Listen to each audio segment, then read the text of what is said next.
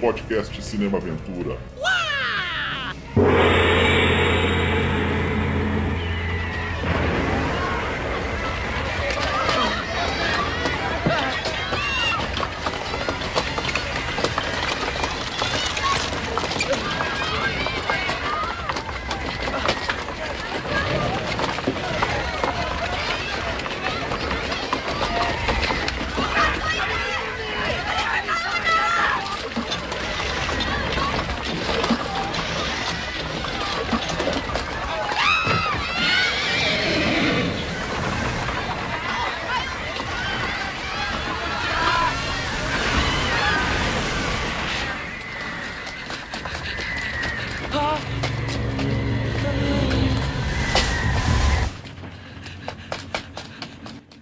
Começando mais um podcast Cinema Aventura. Hoje nós vamos falar da biografia de um grande cineasta, pela primeira vez, um cineasta da animação. Vamos falar do cofundador do grande estúdio Ghibli. Nós vamos falar de Isao Takahata. Cinema Aventura, canal da ação das artes marciais, ficção científica, guerra, western, da biografia de astros e diretores que dão vida aos gêneros mais emocionantes do cinema, quinzenalmente nos agregadores de podcast, como Anchor, Spotify, Google Podcasts. Nós temos um canal no YouTube com edições especiais aos sábados e um perfil no Instagram. Por favor, se você gostar, claro, do nosso conteúdo, nos siga, dê o seu joinha, compartilhe aqui. E, para falar assim desse grande, grande cineasta, eu sou Marcos Damiani Lobo. Ele, o príncipe do sol, Leandro Tonello. Falar sobre o homem que né, mostrou a sutileza da realidade aí, através da magia da animação. O cara era foda. E hoje tem duas estreias, hein, Leandro? Pois é, dois novos companheiros aí de podcast. Legal demais. Ele brotando pro podcast de um bambu, nosso mais novo membro do Cinema Aventura, professor Douglas Taco. Boa noite, pessoal. Tudo bom? Isso aí. Tentando sobreviver à guerra diária. Ele que também é professor, escritor e ouvinte do Cinema Aventura. Veja só, hein? Um dia você pode estar aqui. Ele. É, rapaz, vitória. o autor JV Teixeira. Essa aí é a minha dúvida que fica aqui, é Damiano, por que, que tu fez isso comigo? em breve saberão por que aí. É, o JV que a gente já gravou no Formiga Elétrica e também já no, no queridíssimo uhum. Magela Cast. É, saudoso. saudoso. É, esse episódio que vai ser é, ia ser para a próxima temporada, né? Mas a gente tem que fazer todos um, uma troca de cronograma aí, então às vezes meio que eu chamei o pessoal aí, quero pedir desculpas aos amigos aí que eu chamei meio em cima da hora, e aí mandei filme em cima da hora, né? Mas é que a gente teve que trocar aí o cronograma. E legal que vai ficar meio, pare... É, meio perto do aniversário do, do Takahata. Vai fazer essa biografia uhum. aí. Uhum. E eu acho que tem uma, uma linha que a gente pode agregar aqui na nossa conversa, que quando se fala em Ghibli, eu acho que primeiramente a gente lembra dos filmes do, do Miyazaki. Do Hayao Miyazaki, né? é. Certamente sim. é o meu preferido dos diretores, mas o Takahata certamente vem dessa segunda posição aí com, com muito vigor. E nós vamos falar dessa carreira de que muitas vezes pode ser que não tenha tido um sucesso comercial, mas sem dúvida marcou a história do cinema. E aí? É, eu Posso começar com uma dúvida Opa. aqui? Uhum. Que você levantou a bola aí em relação ao, ao Miyazaki. Vocês acham que tem uma diferença muito grande, assim, de, de um pro outro ou não? Ah, cara, eu, eu, eu, eu assim, eu, eu, eu acho que são duas, duas interpretações pro tipo de, de, de magia que os dois trazem aí dentro da Ghibli, tá ligado? É, o Miyazaki, eu, eu acho ele muito mais é, lúdico e, e, e até ele tem um, um lado mais cômico na, nos filmes que ele, que ele trata ali. Às vezes tratando de assuntos sérios com uma leveza mais mais profunda assim e mística, quanto o, o, o Isao é o contrário, cara. Ele consegue mostrar a realidade, só que ele, ele joga pitadas fantasia, de, uh -huh. de ilusão, de fantasia para explicar um sentimento que é real. E uhum. isso impacta mais ainda e torna mais real, acho que as obras do Isao, assim, do que do Miyazaki. Eu gosto muito dos dois, mas eu, eu acho que tem essa diferença ali, tipo, né, do como os caras querem mostrar a própria arte ali. E, e o Isao, cara, a gente vai conversar aí, mas o cara era um perfeccionista chato com detalhes do real, assim mesmo, cara. É, eu acredito que, acho que o Isao vai mais para essa veia da, do realismo, né? Os dois mergulham muito nessa questão do folclore, da mitologia, uhum. mas o Isao acho que ele cutuca mais a ferida com os temas que ele traz, né? É, entre os com filmes, certeza. por exemplo, a gente vai discutir hoje com, com a Princesa Kaguya e o Túmulo de Vagalume, isso fica bem evidente, as cutucadas nas feridas que ele coloca. Uhum. Já o, o Miyazaki, eu acho que ele puxa mais pro lúdico, que nem você falou, Leandro. Hum. Pro, pra fantasia, pela fantasia, hum. né? O que também não deixa de, de que... ter uma profundidade, não, né? é maravilhoso. É, os personagens, Com né? certeza. Né? Os dois são não, é profundos é ótimo, em níveis diferentes, né? É, a, a, visão é diferente, mas a profundidade e a emoção é bem parecida. Diria que os filmes do Miyazaki, eles têm um silverline, né? Tipo, geralmente tem um final mais feliz, né? As é. histórias são mais bonitinhas, né? Um, melhor. Um, um você acaba com, com felicidade, outro é catarse destrutiva, tá ligado? Você vai acabar o filme em prantos, provavelmente, tá ligado? E desgraçado da cara. É, né? então vamos lá, ó. Começando aqui a biografia ali, a gente vai intercalando os filmes. A gente fez alguns destaques aqui, claro que a gente vai comentar meio que todos os filmes dele, né? Ele fez muito trabalho para TV, mas assim, a gente vai pegou alguns filmes para destacar. Então vou começar aqui com aquela biografia rápida aqui no começo. Nascido em 29 de outubro de 35 em Ise, Japão. Curiosamente a mesma cidade do conterrâneo dele é o Kon Ishikawa, né, que é também um grande cineasta é. japonês. Em 1944, ele via no cinema sua primeira animação, que impactou demais, que é a Aranha e a Tulipa, do Kenzo Masaoka. Não sei se vocês assistiram, né? Que, aliás, diga-se de passagem, esse cara também adaptou a Princesa Kaguya em 1935. Cara, é, um, é assim, é uma joaninha que é capturada por uma aranha e aí uma mosca que é amiga dela vai salvar. É tipo, tem uns 15 minutos, tem no YouTube, qualidade boa. Cara, mas assim, é um blackface a, a aranha, assim, lazarento, assim, cara. É foda. Que época, né? Puxa vida. Em 45, né, finalzinho da guerra, a família estava em Okayama, que sobreviveram a um bombardeio. Curiosamente, a gente já falou que o Ridley Scott sobreviveu a um bombardeio aqui novamente acontecendo. Teve o, episódio mais pesado dessa época foi que o Takahata e a irmã mais velha dela foram separados da família no meio de um bombardeio, tiveram que fugir de um incêndio. É, e depois se encontraram, aí felizmente todo mundo se encontrou, mas esse foi o momento mais horrível que ele passou na, na guerra, então, tipo assim, ele é daqueles filhos ali, que é, é chamada a geração das cinzas, né? E o Takahata é uhum. é dessa parte. Depois ele foi.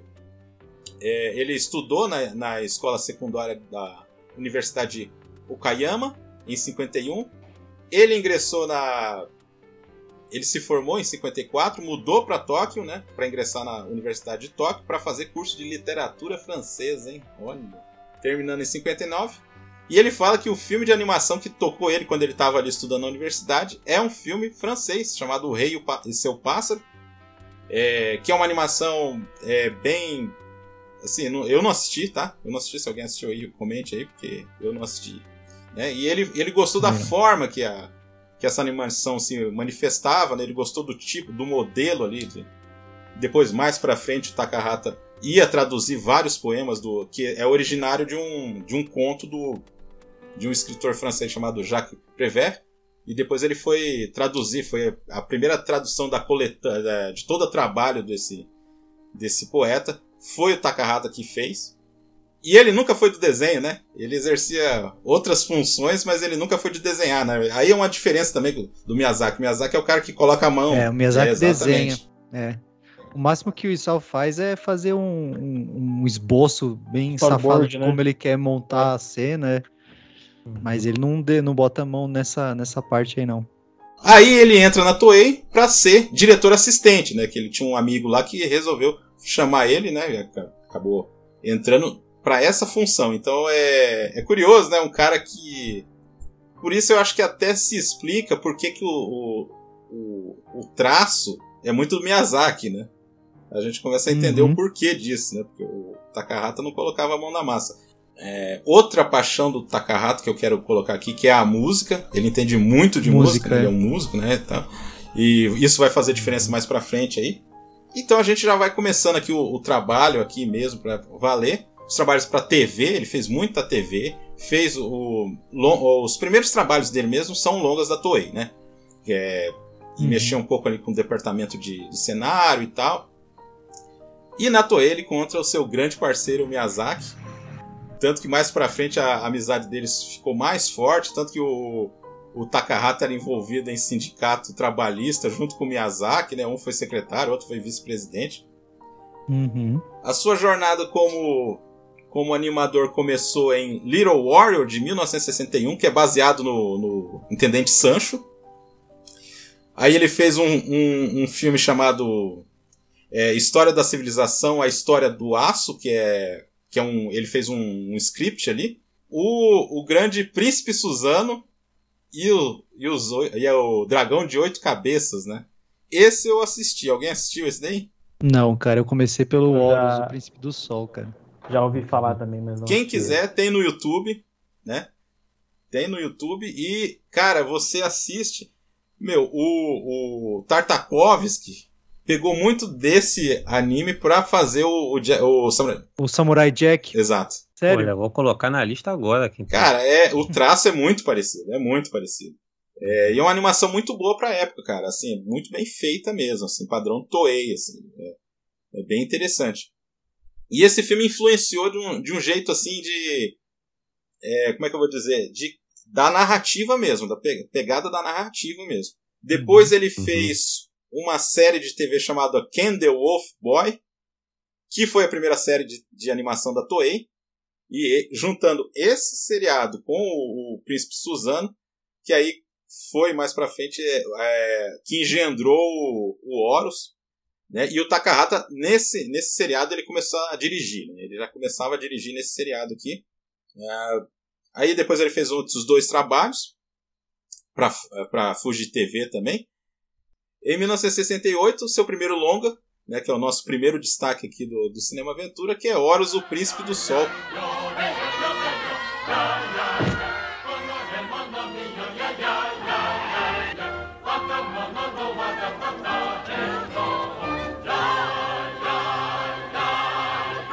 É, o roteiro foi baseado num drama de teatro Buraku, né, que é aquele teatro do, dos bonecos japoneses, escrito pelo Kazuo uhum. Fukuzawa que é baseado numa antiga lenda dos Ainu, só que aí eles eles trocaram para uma estética viking porque eles acharam que o pessoal ia achar meio estranho, ser muito japonês, assim, era curioso, né? É, e a animação é estranha também, cara, não tem nada a ver, assim, com, com o estilo que a gente tá acostumado, cara.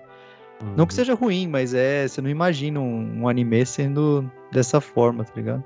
Ele tem muito cara de cinema ocidental.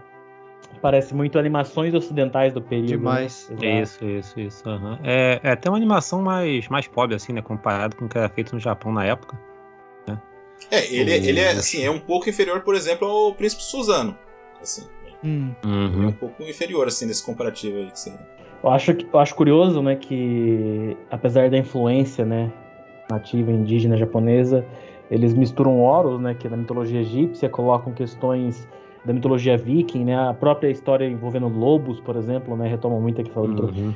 E eu assisti depois, claro, eu fui conhecendo o trabalho do Isao depois. O primeiro filme que eu assisti foi o Túmulo, e aí depois eu fui em retrospectiva vendo as outras obras, e quando eu cheguei no Horus eu fiquei. Nem parece que seria dele, né?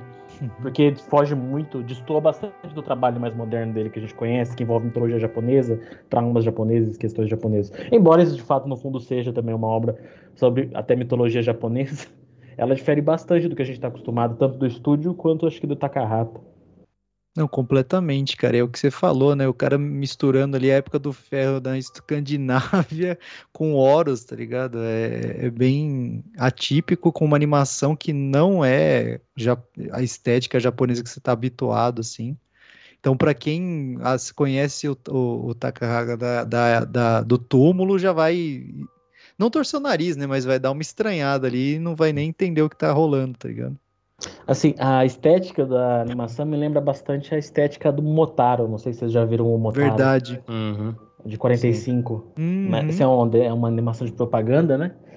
Mas a estética me lembra muito. E o Momotaro, o próprio diretor, né, falou que foi assim, inspirado fortemente pela Branca de Neve, né? Pela, pela Disney. Uhum. Então dá para ver, eu não sei exatamente até onde, né? Não pesquisei a fundo a parte do Horus para ver qual seria a influência que ele tem nessas animações ocidentais. Mas eu acredito que deva ter sim. Claro, não é ele que faz o traço, né? Ele dirige a obra, então isso Exato. Não dá para saber até onde ele deu pitaco nessa parte. Uma, uma informação que eu procurei, mas não achei assim, né? Mas talvez seja até aquela, aquele intuito de fazer algo para sair do Japão também, né? Para ser. É, com essa preocupação, ah, é muito japonês, né? Isso. É. Uh -huh. Então, assim, é bem provável que possa ser isso, né? E falando em estética, é, só aqui uma, uma curiosidade que eu, que eu senti vendo, pode ser só também, é, sei lá, ilusão da minha parte, né? Mas eu achei muito similar ao, ao design de Zelda, cara, dos primeiros Zeldas, assim, do jogo. Hum. Não sei se, se alguém né, chegou a jogar. E aí eu me pergunto também até que ponto isso possa ter impactado, assim, de alguma forma, sabe? Porque até o traço, assim, é o, aos primeiros Zelda, né? 1 e 2 de Nintendinho, que são de 80, sei lá, 86, 85 por aí, que é um bom tempo depois. Mas eu imagino que o, que o Miyamoto lá, quando foi criar, ele deve ter sido criança na época do Olhos, de é, repente. É, o, né, o, o Jota, é, é, eu sei assim, hum. que esse filme, ele não, não fez sucesso. Mas quem Sim. gostou desse filme que meio feio um cult fallen foi os estudantes de animação. Uhum.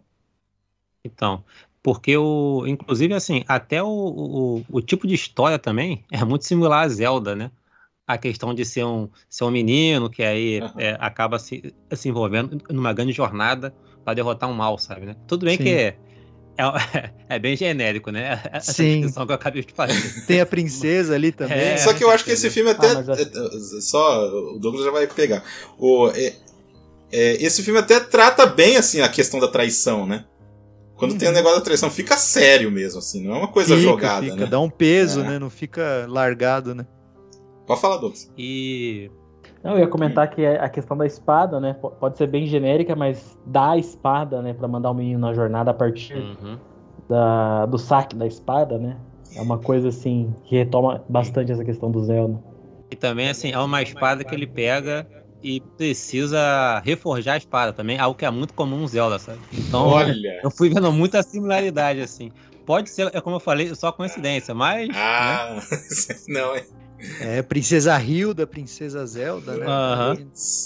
Não tem uma série de TV que tem as duas irmãs, a Hilda e a Zelda? Tem, tá tem. Sabrina. Não... É, Aí, não... tá tudo relacionado, cara. É, a gente tá descobrindo mais camadas aí de. de...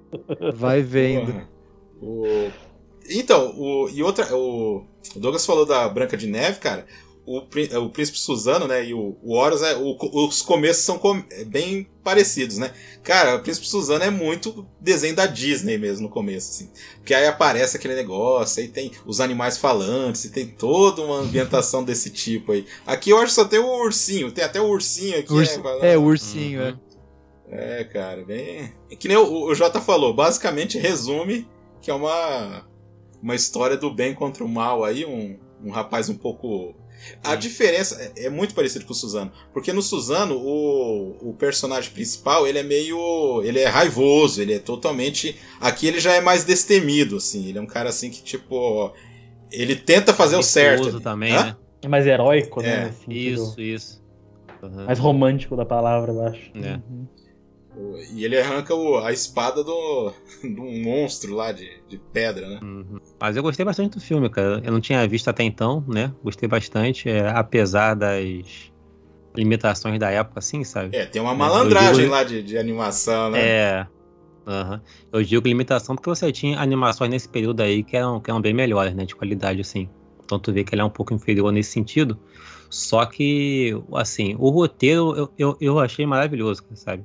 Eu quando digo é maravilhoso, não é que é, minha cabeça explodiu a todo momento com reviravolta mirabolante, sabe? Não é isso não. É porque é uma história que me pegou do começo ao fim, assim, agradável, sabe? O tempo todo, né? É o, é o famoso feijão com arroz, só que muito bem feito, sabe? Bem temperadinho hum. ali, né? Muito bem feito. Eu queria até, até meio difícil de acontecer, né? Algum tipo de, de remake disso assim, né? Mas assim, mantendo a história, mas com uma qualidade de animação é, Melhor. do nível que a obra merece, sabe? Ah, um cara bom que, é, que, podia pegar essa história é aquele Tom Moore lá que fez o. O. Como é que é o Wolf? Como é que é o. Daquela ah, trilogia é, lá. Que, é, que. Eu não lembro o nome. Wolf cara, Walkers, Wolf, não é? Walkers, eu acho que é isso. 2000, é, de 2020, uhum. né? É o Tom Moore, Tom cara. Moore. Tom Moore e Ron Stewart. Aí ia ser da hora mesmo, com o traço do Wolf Walkers ia ficar bom mesmo. Que, é, um, é que são três filmes, né? É uma trilogia, né? O Wolf uhum. Walkers é o, é o último ali, que eu acho é sensacional, é cara. Isso aí acho. É, concorreu até melhor animação no Oscar, Uhum. caramba. O 2 também, viu? Que é o Uhum. Canção do Oceano, acho que é o nome, né? Canção do Oceano, exato. É muito bom. Então, ah, ô, ô Jota, ainda bem que você assistiu esse, hein? Esse aí você não sofreu, né? Até o fim, né? Não, não. Esse daí foi tranquilo. Foi, foi- É. Eu, eu até fui iludido, porque eu vi na ordem, né? O, assim, né? o- As indicações que você me fez. Nossa, ia dispa- é até uma onda, né? É uma É. onda aqui, ó. Você Entendeu? chega, você chega no fundo, aí você começa a subir de novo, né? Exato. Não, e o. Eu vou falar assim, o momento que eu assisti é cada um de, de acordo com o programa. Só que esse eu vi no, no dominguinho à tarde ali tomando café, sabe? Ah, boa. É Então o foi melhor assim. momento. Um momento feliz para um filme feliz, entendeu? Boa. O- ah, eu esqueci de falar. Quando vocês conheceram o, o Takahata? Eu conheci na faculdade o túmulo de vagalumes daí, 2012, 11, acho que por aí. É, eu conheci porque eu, eu ia na Liberdade, né? E, e lá tinha os compiladão. É, eu lembro que na época era difícil, no começo dos anos 2000, você conseguir é, cópia de distribuidora mesmo, né? Então eu ia no, nas banquinhas lá onde as Obatian iam comprar as novelas japonesas e normalmente esses caras tinham duas coisas que eu gostava muito: filme de samurai e animação. E tinha um pack lá do, do Takahata, cara, junto com o estúdio Ghibli. E eu lembro que foi o meu primeiro contato, assim. E foi com túmulo, que é pra destruir, né? Então, você vê, porra, tinha no mesmo pack lá, sei lá.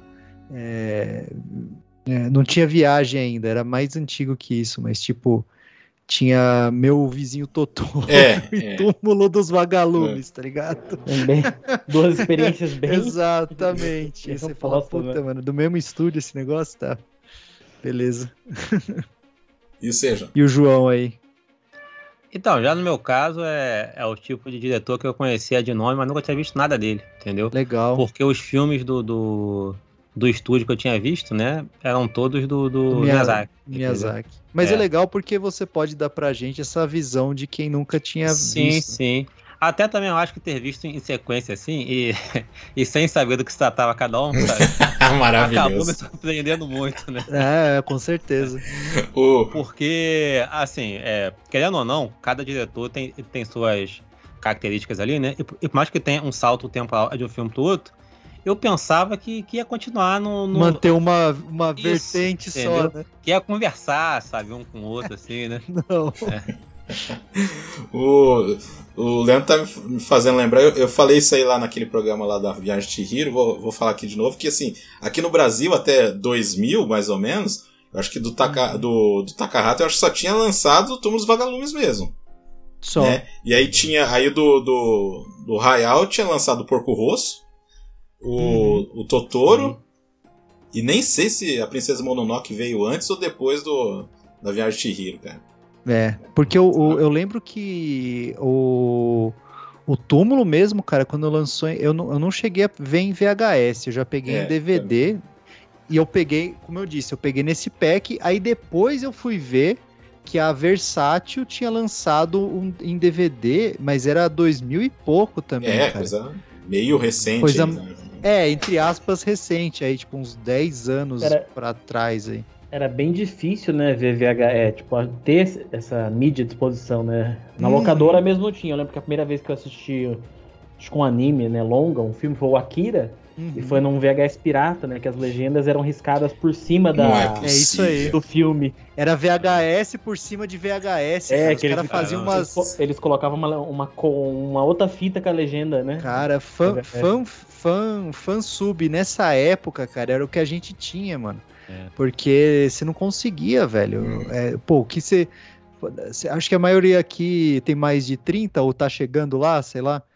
Pô, o que a gente tinha de anime na TV era o quê? Cavaleiros, Dragon Ball, é o que, né? É, E se você- se for ver, assim, na totalidade de, de filmes animados que tem, e, e séries também, assim, Uhum. a gente não via nada. Nada, nem, nada, Nem, nada. sabe? né? Então a gente começou a ter um gostinho ali perto de 98 tal, que aí começou né, a onda do DVD, aí começou a... Porque Uhum. VHS também, eu lembro de, pô, os caras, eu tinha, eu tinha amigo é, asiático aqui em São Paulo, os caras, tipo, era contrabando de VHS, cara. Não, ó, pô, eu consegui aqui um, um, um, desenho novo aqui, aí você ia repassando, você fala, caramba, mó violento, da hora isso.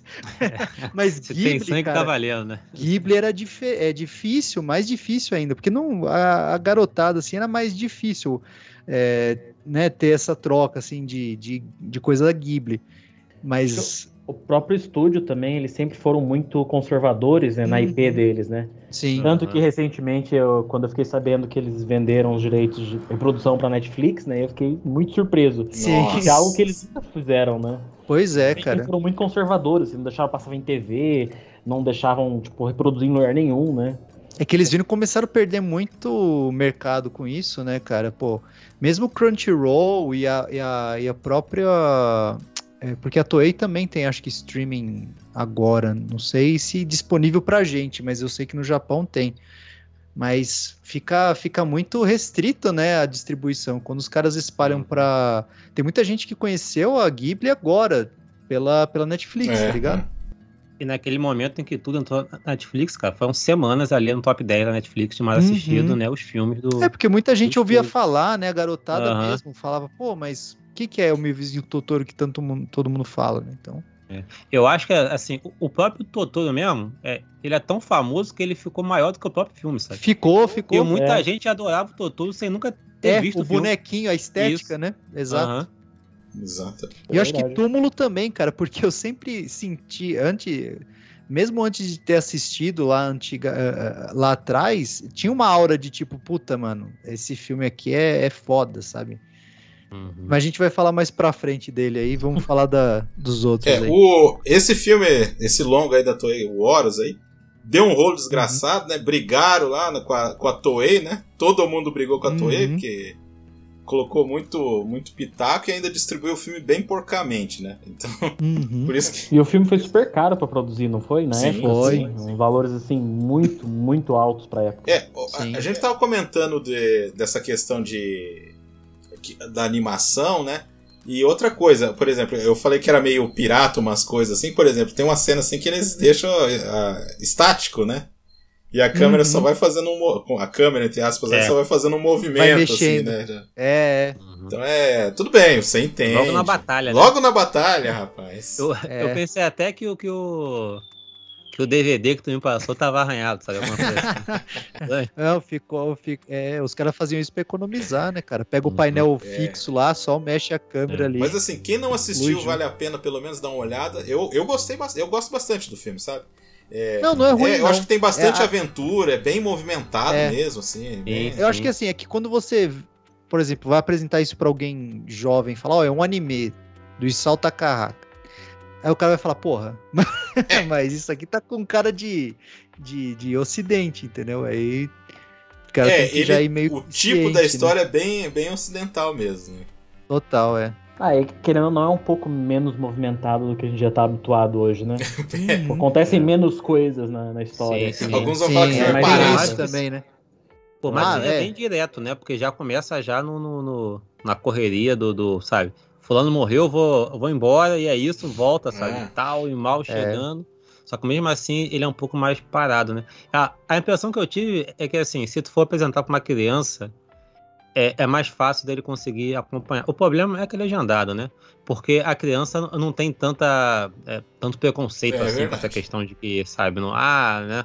Não tá bem animado e tal, sabe? É. Tem muita gente que, infelizmente, né, tem esses preconceitos bobos, assim, né, uhum. com coisas uhum. antigas, sabe? É, então é. É uma história que é bem bacana. Ah, então, vocês veem o, o traço daquele. do vilãozão mesmo lá, cara, é bem personagem do, do Samurai Jack. Total. Sim, sim, sim. Uhum. Bem tipo. Aquela estética lá total.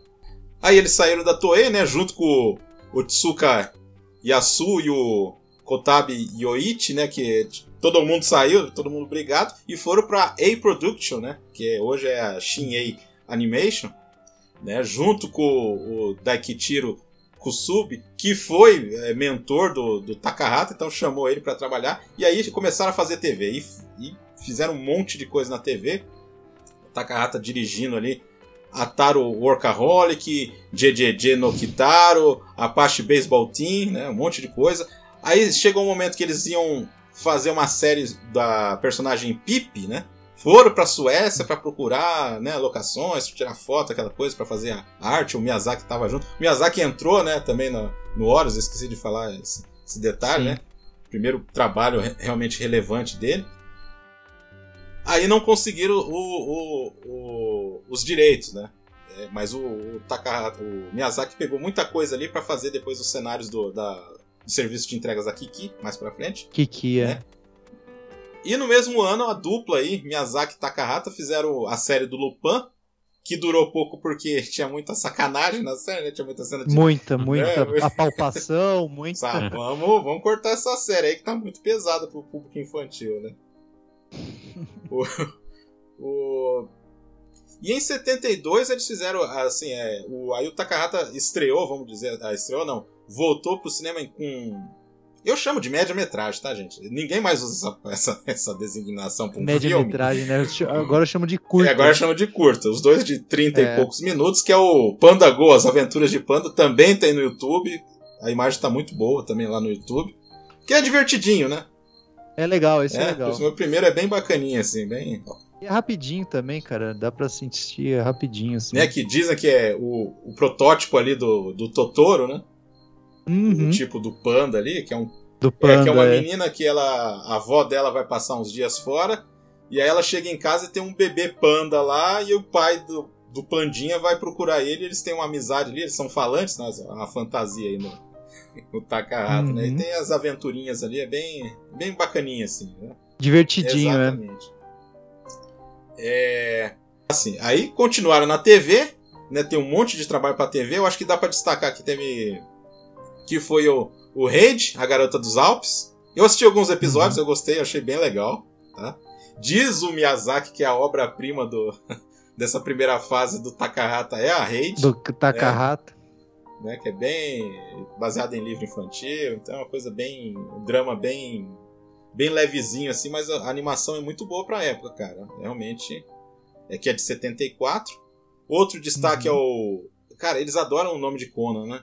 É Conan, o Garoto do Futuro, né? Tem aquela série que é o Detetive, é, né? Também que tem esse nome. O né? Detetive, né? é, Conan. Uhum.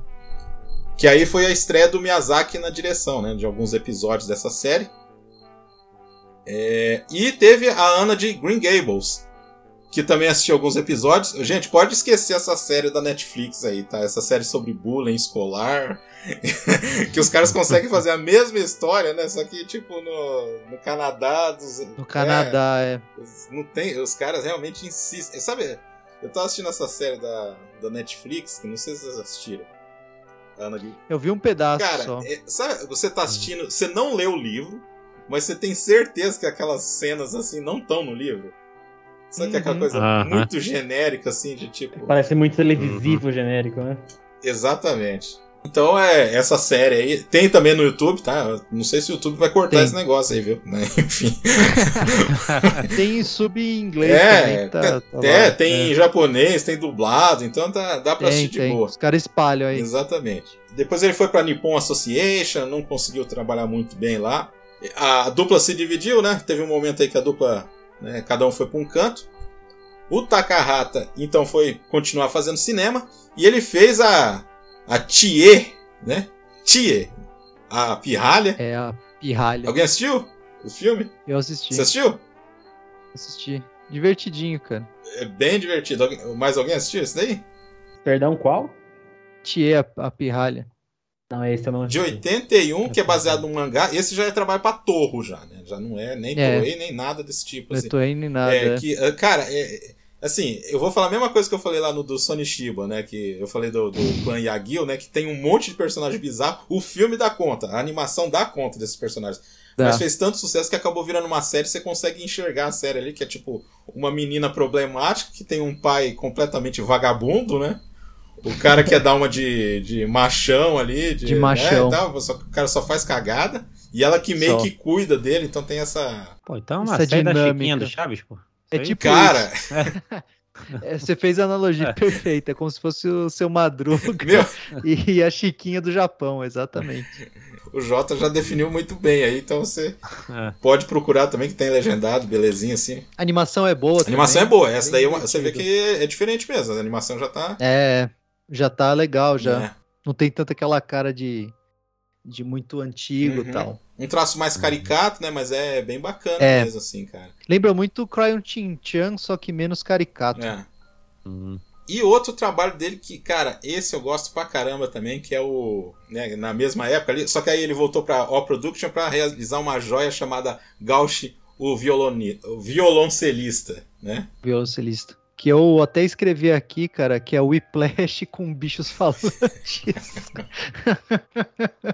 Eu não sei se. Mas é legal isso daí, É, cara. uma horinha também, filme.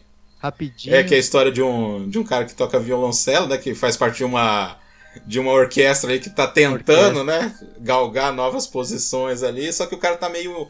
não tá muito inspirado. E aí ele é. Tá desmotivado. Exatamente, ele é visitado por animais, assim, durante a noite, assim e tal. É, é baseado num conto, né? Aí o Takahata tem muitos, né? né? Baseado em conto, em livro e tal, essa coisa toda. E assim, cara, é um, um negócio de inspiração, assim, bem inspiradora, né? Vamos dizer. É, não, e ele coloca o amor da, pela música ali e é explícito, né, cara? Ah, é. As obras que ele Exatamente, coloca, né? a construção da, da, da orquestra tal, todo. Eu, eu falei do Whiplash aí, mas não entendam mal, não é um cara que tá né, sendo abusado pelos animais até ser um baita de um músico.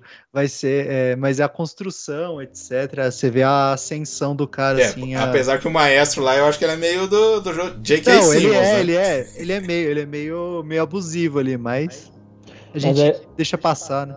Acho que a questão ali no, não é nem. Ele nem chega a ser abusivo, acho que ele é um japonês normal na situação que ele se É, encontra. a gente, a gente A gente considera tá- abusivo, né? Mas ali na, na questão cultural que ele tá inserido, eu acho que Exato, tá só sendo tá bem exigindo o tranquilo. mínimo, né? É, tá sendo bem tranquilo até. Não, aí o pessoal começa a pedir bis, aí o cara não volta, né? O cara tá tudo suado, assim, não, não, não, não. Tá morto. Ah, então deu tempo pra você assistir, ô, ô Douglas? Ah, eu conheço a obra por cima, mas não, re, não Ah, tá, rever tá. ela. Ah, então você já Eu tinha já assistido, vi legal, ela. legal. Esse é legal, tem no, tem na, no YouTube também, cara. O YouTube tá, tá on fire aí, cara.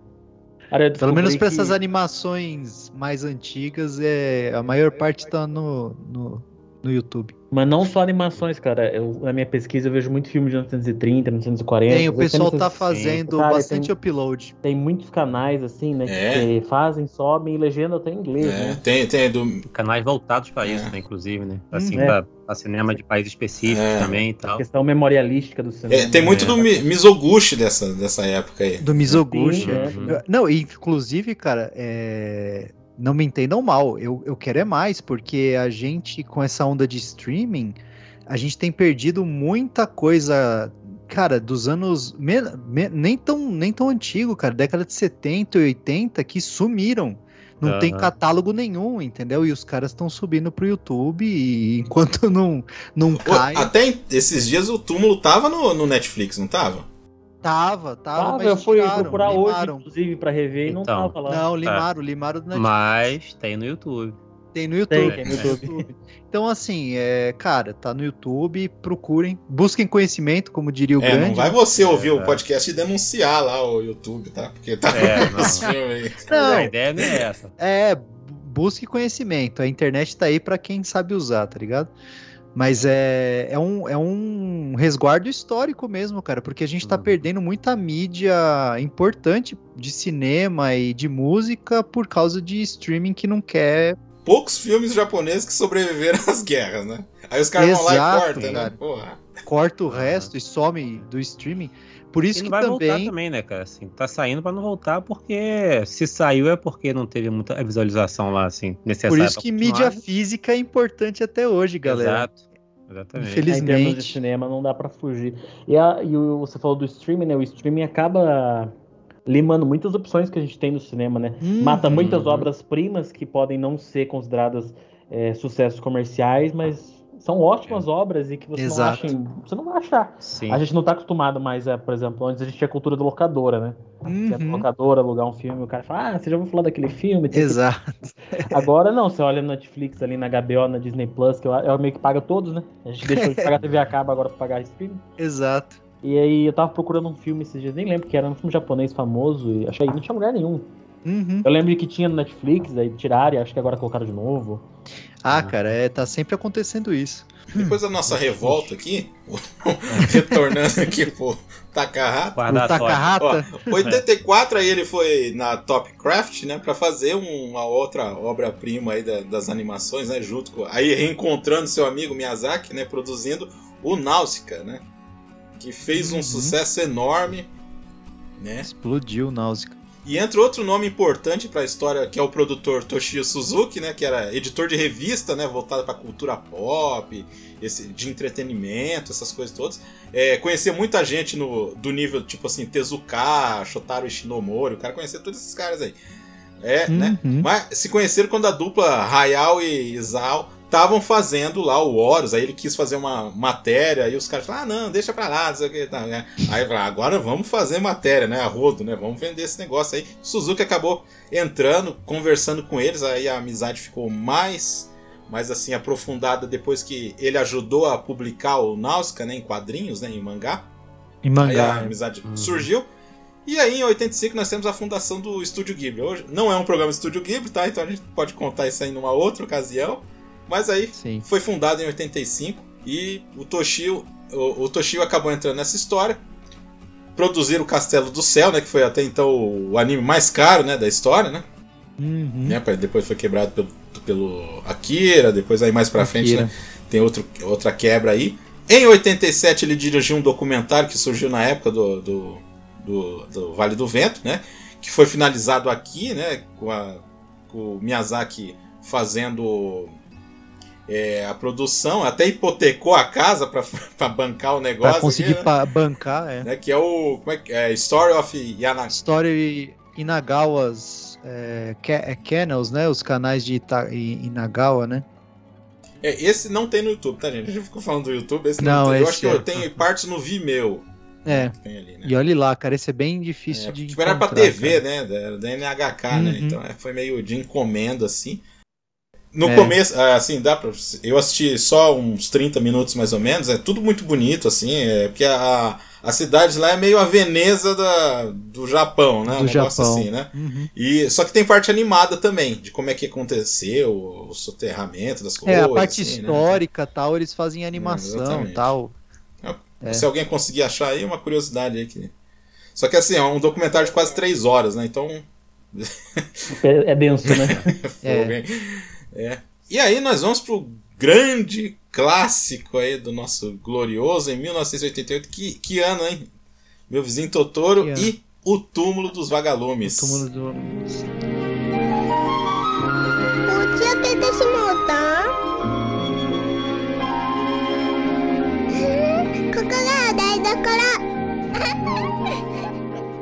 Que? Que é totalmente, né, dispare aí. É. Cara, Então, vamos começar eu- por quem, quem nunca tinha assistido. E aí, João? Conta pra nós. Então, aí vai a continuação da minha narrativa, né? E por que que eu falei no começo do podcast, né? O Damiano, por que que ele fez isso comigo? Porque um eu vi no domingo à tarde tomando um cafezinho ali, né? Tranquilo, de boa, tá maravilhoso. E aí já esse filme, o Túmulo dos Vagalumes, eu fui ver na segunda-feira à noite. Nossa. Deitei, Só derrota. Começando a assim, semana. deitei e falei, pô, vou ver o filme aqui antes Filminho. de dormir. Pensando que eu ia, né, seguir na, na mesma levada ali de domingo, né? E desculpa te Aí- cortar rapidão. Ah. Já começa, né? Com o, É, é. o início do filme, já te destrói. Você fala, que porra é essa, velho? Exatamente. É, é, começa super confuso, né? Porque, Como assim? O dia que eu morri. É. Ué, Exato. Aí dei o play, não começou, falei, cara, é, é isso mesmo? Não, não, não. Não é possível, não.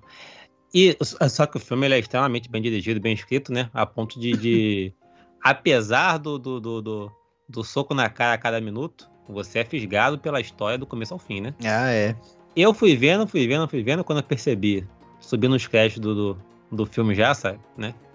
E assim, já era tarde e eu fui dormir mal no dia, sabe? Realmente mal, né? Porque, sabe, destruído por dentro, assim, por diversos momentos do filme. Porque essa, cara, é um filme espetacular, né? Assim, é, é maravilhoso, né? Verei novamente algum dia? Sinceramente, não sei. Cara, ó, né? não, o que você tá falando falar. não é uma coisa sua, não, viu? Porque pouca gente Não. assiste esse filme duas vezes, viu? É, eu Uhum. falei, eu, eu não cheguei a comentar isso com o Damiani, mas é, foi a segunda vez que eu assisti e eu reassisti pro podcast. Porque Uhum. mesmo sabendo a pedrada que ia ser de novo, me pegou diferente por estar mais velho. Então, Uhum. tipo, isso, isso, é, isso é foda. É um filme Uhum. que, dependendo da época que você vê, primeiro, você tem que estar bem de, de, de, de alma e espírito aí. Sim, sim. Tem que ver feliz porque você vai acabar o dia tristão, tá ligado? E é um, e é um marco histórico aí, o o Douglas vai poder falar melhor, que é, a- é, cara, é, é nu e cru ali, mano. É o que aconteceu, tá ligado? Então isso dá um peso a mais ainda. Então é foda. Cara, Mas é- uma coisa que. Rapidinho aqui, Douglas, que eu Vamos lá. senti, né, eu quero até que vocês também me dissessem se sentiram isso também ou não. Ao mesmo tempo que o, que o tema é pesado, a narrativa é leve. Uhum. O, o, o que ocorre assim é muito pesado, né? Só que a narrativa em si é leve, sabe? E causa um, um contraste assim que é até angustiante quando tá vendo. Cara, eu acredito que eu sou um pouco masoquista, porque eu acho que eu já vi esse filme muitas vezes. Mas, mas uma, mas uma coisa que é verdade é que toda vez que a gente assiste, ele pega do mesmo jeito. É porque ele é um filme frus- frustrante, né? Você Uhum, sabe já sim. sabendo o final. Você assiste sabendo o final e você quer, você assiste querendo que aconteça alguma coisa diferente, né? Uhum. E não acontece, Ainda infelizmente. tem esperança, né? Não tem. É. isso. O, eu, eu só vou falar rapidinho aqui da, da, da história da produção aqui, comecinho aí, né? Que o Túmulo dos Vagalumes é uma adaptação né, de um conto, né? Do romancista Nosaka Akiyuki, né? é, que se baseou nas memórias dele, né? Pra, pra realizar a história, né? Porque tem, tem se procurar, até, até vou deixar aqui no YouTube aqui uma, uma foto aí dele com a irmã, né? Que morreu do- duas irmãs dele, morreu o padrasto, outra coisa, coisa horrorosa, né? E esse cara também tem outros contos de, de- sobre guerra, né? Sobre sobrevivência de guerra e tal. Só que o, o lance dele ele se especializou em contos eróticos, hein? Olha só que, que doideira, né? O outro livro dele famoso é Os Pornográficos, que é uma adaptação do, do Imamura, né? Que virou filme e tudo, né? Aquela coisa e tudo. Então é um nome bem importante aí pra literatura japonesa, que ele só foi convencido porque ele não entendia muito bem de anime, né? Não, não sabia nada de anime, né? Aí ele se convenceu por causa dos storyboards, né? Do, do Takahata e ele, ele ficou impressionado que a, a fidelidade do bairro de Kobe, né? Porque o filme se passa em Kobe, né? O, o Douglas vai falar que Kobe era uma, uma cidade porteira, né? Era o maior porto ali do, do Japão na época e tal. Ele se convenceu porque ele achou o bairro muito parecido com o que ele conhecia na infância. Então, ficou muito feliz. Ficou muito surpreendido também que uma animação pode trazer toda essa, essa carga dramática aí. Mais até que um filme, eu acho, cara. Porque tem Sim. momentos ali que o lúdico dá um peso que, meu Deus o do céu. Roger cara. Ebert falou isso aí, né? Que ele, tipo, ele, Uhum. é uma história que é- é difícil você. Se você mesmo se você trouxesse pra uma coisa muito realista, no caso de um filme live action, Sim. parece que essa, essa narrativa assim te coloca assim, tanto na parte lúdica quanto na parte dramática, é um pouco mais profunda, né? Sim. Eu acho que eh, aquela realidade muito grande seria uma coisa assim que até ia deslocar um pouco, assim, ia ser um Deslocar. pouco forçado, É. vamos falar assim, né? Exato. Douglas? Quer dar um pouco do contexto histórico, Douglas, aí Manda depois aí. a gente fala do filme? Cara, é. Assim. O filme, né? Pro... Ele, ele mostra o final, né? Terminando ali, acho que em setembro de 45, acho que é dia 21 de setembro, né? Uhum. O Japão já tinha se rendido. Mas ele começa, acho que em março, que é o primeiro bombardeio de Kobe, né? Que é ali na segunda, terceira semana de, mar... de março, acho que dia 16. Então o filme se passa num período de seis meses. Tudo aquilo acontece em seis meses, né? É, as crianças se separam do- da mãe, a mãe morre, eles vão morar com a tia, eles não são expulsos da tia, né? Mas eles acabam indo. O, o Seiya, né, op- opta por não morrer, né, morar lá com a, tia e vai embora com a irmã. E o filme que nem se falou, né, Damiani, é uma história real baseada nas memórias do próprio Nozaka, né? Ele disse que escreveu esse livro como forma de buscar perdão das, das irmãs dele, né? Segundo ele escreveu em alguns relatos, eh, ele teve que escolher em alguns momentos entre comer ou dar para a irmã, né? E aí ele escolheu comer e a irmã morreu de, nutri- de nu- desnutrição, né? Que nem a Setsuko morre no filme. Uhum. E aí, quando perguntaram pra ele, né, mas você sobreviveu tal, por que, que o filme, né, termina dessa maneira tão triste? Porque ele fala que ele queria ter morrido junto com a irmã. E o filme pra ele é o melhor final que poderia ter tido pra ele. Uhum. É porque é, uma, é um encontro ali, né? Meio que o, fi, o começo do filme é a parte mais alegre do filme, se você é for o final, pensar. né? Que é quando eles se É, encontram. exato, É, que é o, é o reencontro deles, né? Então Uhum. fecha, fecha um, um Ouroboros de, de derrota ali.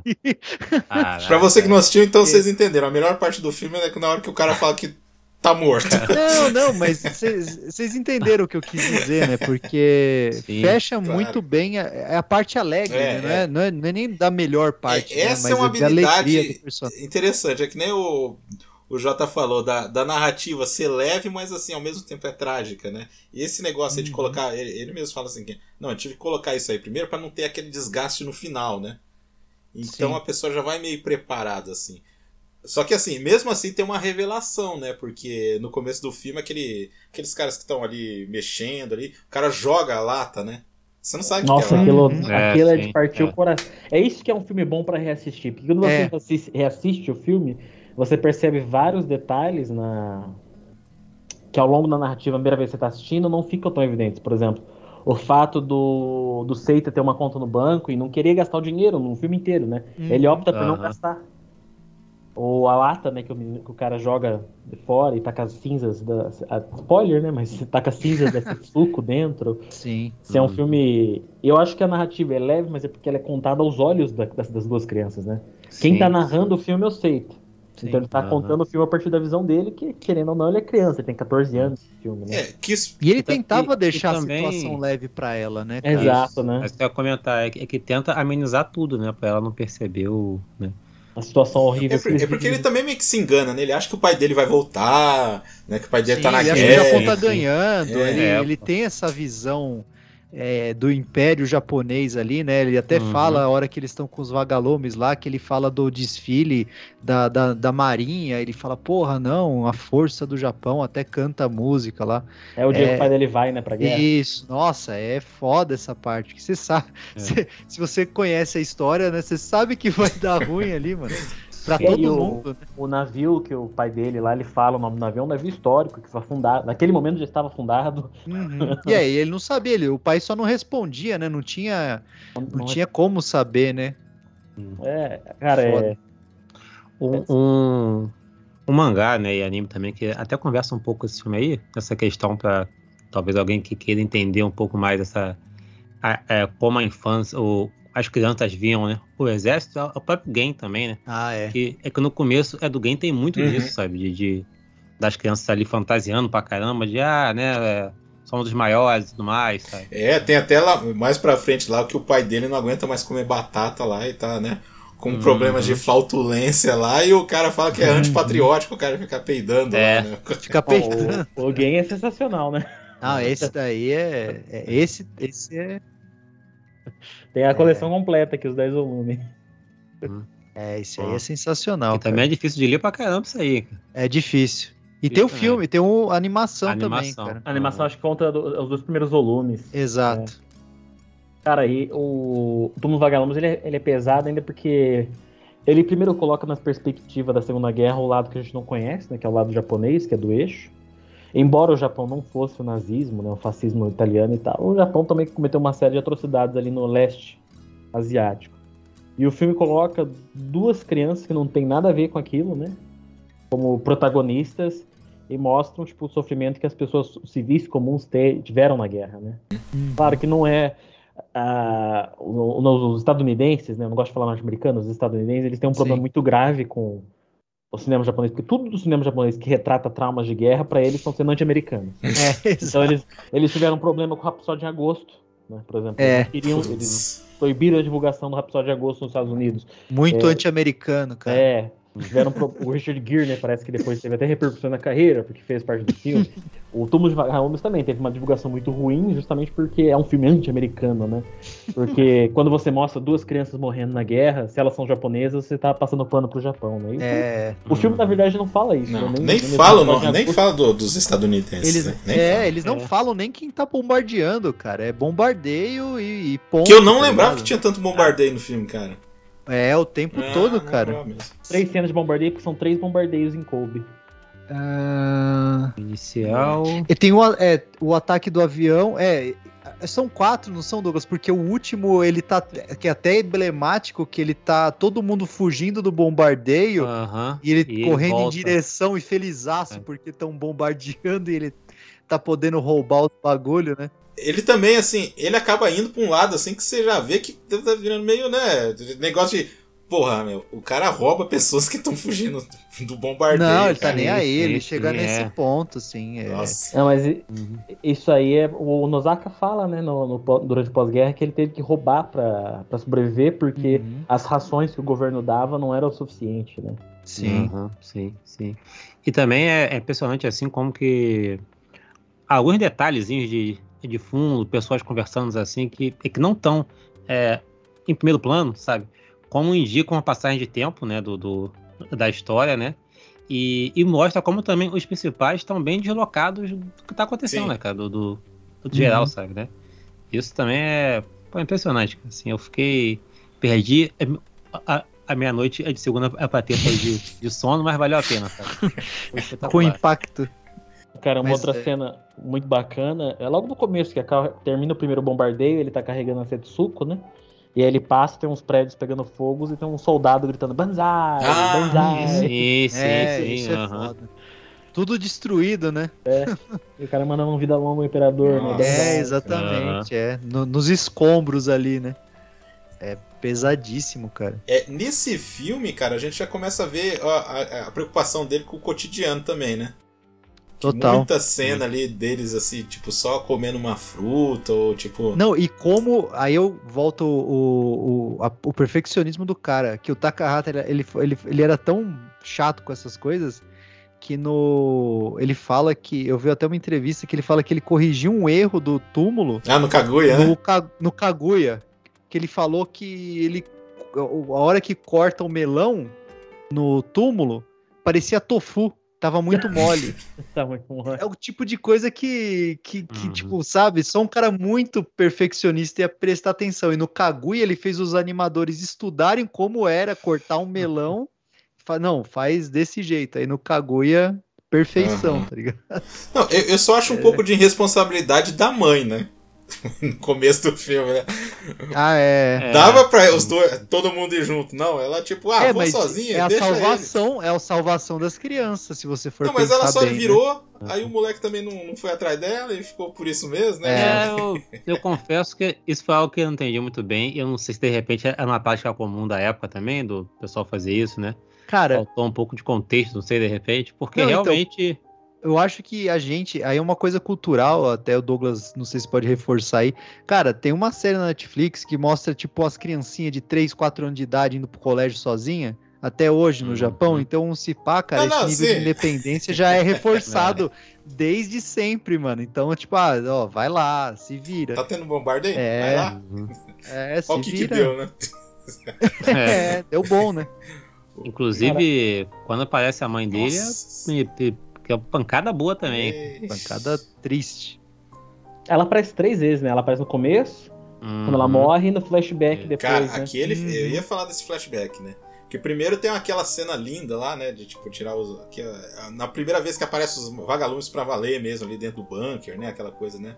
Sim. Bonito e tal, né? Aí depois eles morrem, né? Eles morrem e vai, ela vai enterrar. E aí corta a cena, aquela cena deles jogando o corpo dela assim no meio dos outros, assim, mortos, assim, cara. Assim, é muito, su- Ah, muito é. rápido, assim, Que é o- cara. Que é o primeiro é o, é o momento que ele se solta, né? Que ele chora. Que se você for ver assim, todo, to- até essa parte assim, ele não tinha derramado uma lágrima, até aquela, aquele momento que ele lembra, sabe? E Aí bate o impacto ali do, do que aconteceu, né? Bem- é bem tenso, cara. Acho que é, é por isso que veio o nome também, né? O- porque a hora que eles estão enterrando os vagalumes, eles estão fazendo uma cele- é, celebração fúnebre pra mãe, né? Uhum. Que a Sim. Setsuko fala, ah, eu já sei que ela morreu, a tia me contou, tá tudo bem. É. Nossa, o moleque fez de tudo pra não contar e ela já sabia. Pra né? não contar. Não, e a correlação, cara, porque ela. Mano, a- essa frase é de fuder, mano. Você já, você já assistiu o filme? Você tá revendo?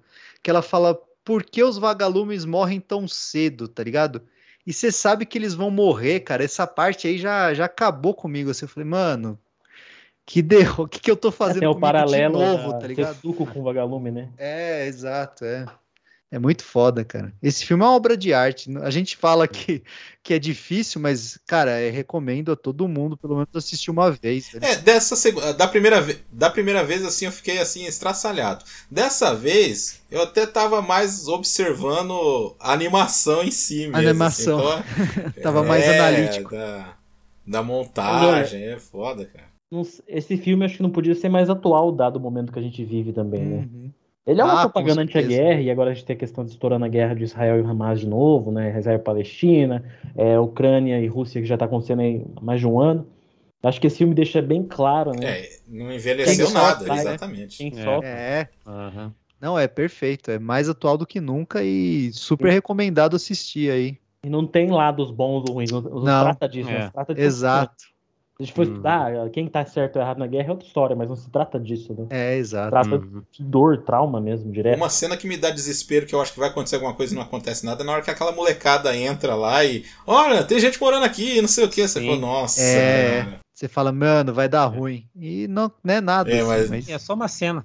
é, Dá um sufoquinho, Mas né? ela serve muito boa para dar contraste, né? Em como eles estão muito mal comparados às outras É. crianças, né? É. sim.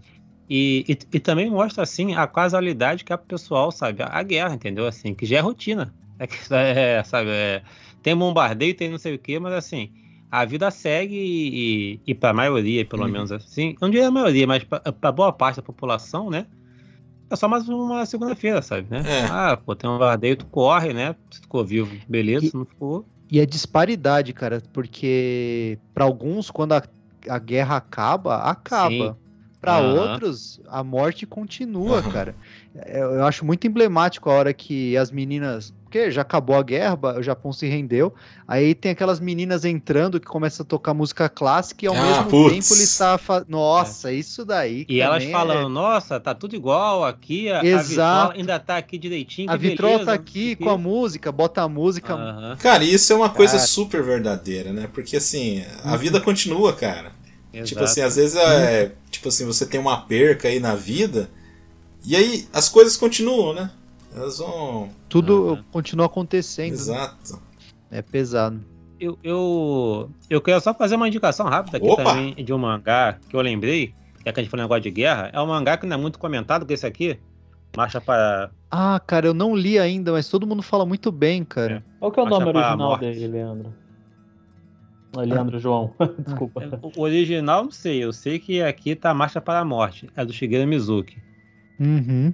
E aí ele retrata. É Conrad isso aí? Alguns soldados. É da Devir, não é? Devir? Devir? Ah, Devir. isso, É, Devir. né? E aí retrata alguns soldados assim na, na, na guerra. Só que quando eu comecei a ler, eu pensei até que era algo de comédia, eu não entendi muito bem assim, porque tinha pessoal morrendo com, com sabe, mordida de, de cobra. é, o cara foi, foi, tipo assim, foi evacuar no canto, foi mordido e morreu. Eu falei, pô, será que isso aqui é comédia, cara? Estranho assim, mas, sabe? Só que não é engraçado, mas é meio absurdo. Aí depois eu vi que não, é só mesmo um relato dos horrores da guerra assim, mostrando pessoas sofrendo com a guerra sem estar em conflito, entendeu? Uhum. Porque o, o autor, no caso, ele foi à guerra, ele perdeu um braço na guerra, inclusive, né? E aqui são relatos do que ele passou, sabe? E aí tu vê o. a- você reforça a boçalidade que é uma guerra, entende? Legal demais. Legal demais. Perfeito. O, ah, eu só queria voltar. aí. Cara, mas a cena final, depois que a menina morre, né? É, que é o maior spoiler que a gente tá dando aqui, né? Não, mais ou menos, né? E aí, Spoiler cara. não, né? E aí, cara, só fica mostrando aqueles momentos dela sozinha lá no, no acampamento lá, cara. Nossa, cara. Não, é devastador, Puta cara. Pariu. A, a, a parte que me quebra mais é quando ela tá se fazendo de soldado, mano. Que aí é, tipo, é emblemático ali, sabe? Que tipo, ela representa ali tudo, todo mundo que se fudeu na guerra, falando português bem claro, tá ligado? É, é pesadíssimo, velho. É, é foda esse Dá pra cara. entender. Você podia falar assim, porra, mas por que, que o moleque não ficou lá na casa da tia mesmo? Tá uma droga, tava uma droga, mas ele podia ficar, e ainda tinha o dinheiro, né? E tal. Mas assim, era uma criança, né? Ignorante do caramba, Uhum. então. Exato. Sim, sim. O que, que você vai exigir esse nível de comprometimento É, com uma criança de 14 Achou anos? que ia dar certo mesmo, né? Uhum. Só não deu, né? Uhum. É, o, o Nozaka, quando pedem pra ele, quando ele, tá- ele faz uma entrevista, acho que em 88, 89, pra divulgar o túmulo com o Ita- com o Takahaka, pra uma revista de mangás, de anime estadunidense. Aí a moça, o pessoal que tá entrevistando, ele fala, ah, descreve a sua história em uma frase curta. Ele falou que é uma história de um suicídio duplo. Ah, sim. É perfeito, cara. É isso aí é. mesmo. Uhum. É, é simbólico aquela- mesmo, exatamente. né? Simbólico. Quando ele é capturado, né? Que ele, tá pego, ele é pego roubando e aí o cara bate um monte nele, leva ele pra polícia, ele passa acho que um dia ali, né? É. Uhum. Passa a Uhum. virada na noite, um pedaço do outro dia lá e deixa tipo a Setsuko sozinha, né? É. Aí, Putz. e daí quando ele volta, ela tá super mal e tal, né? Que é já bem próximo. Aquela cena ali é, assim, é heartbreaking total, né? Total, total. Hein? Pelo que a gente falou aqui, o filme todo é assim, né, cara? Que toda hora surge uma cena, porra, essa cena aí é. Mas precisa, cara. É, A minha esposa pergunta às vezes, ah, por que você passa por isso? Ela me vê zoado num canto assim, mas precisa, cara. É bom, é catártico, cara. É, Você sim, precisa sim. assistir esse tipo de coisa pra, pra entender. reflexão, Não dá né? pra viver numa bolha, né? Na verdade. Exato, É, isso exatamente. É. Exato. Obra-prima, assim, sem sombra de dúvidas. Acho que grandes animações, aí, grandes filmes aí dos anos 80 aí. Eles queriam. O Takahata até traçou um esboço para fazer uma continuação, né? Entre aspas, né? Que ia se passar em 39, ia falar da. Da. Ah, da. Meio anti-japonês ali, né? né? Os japoneses invadindo Aham.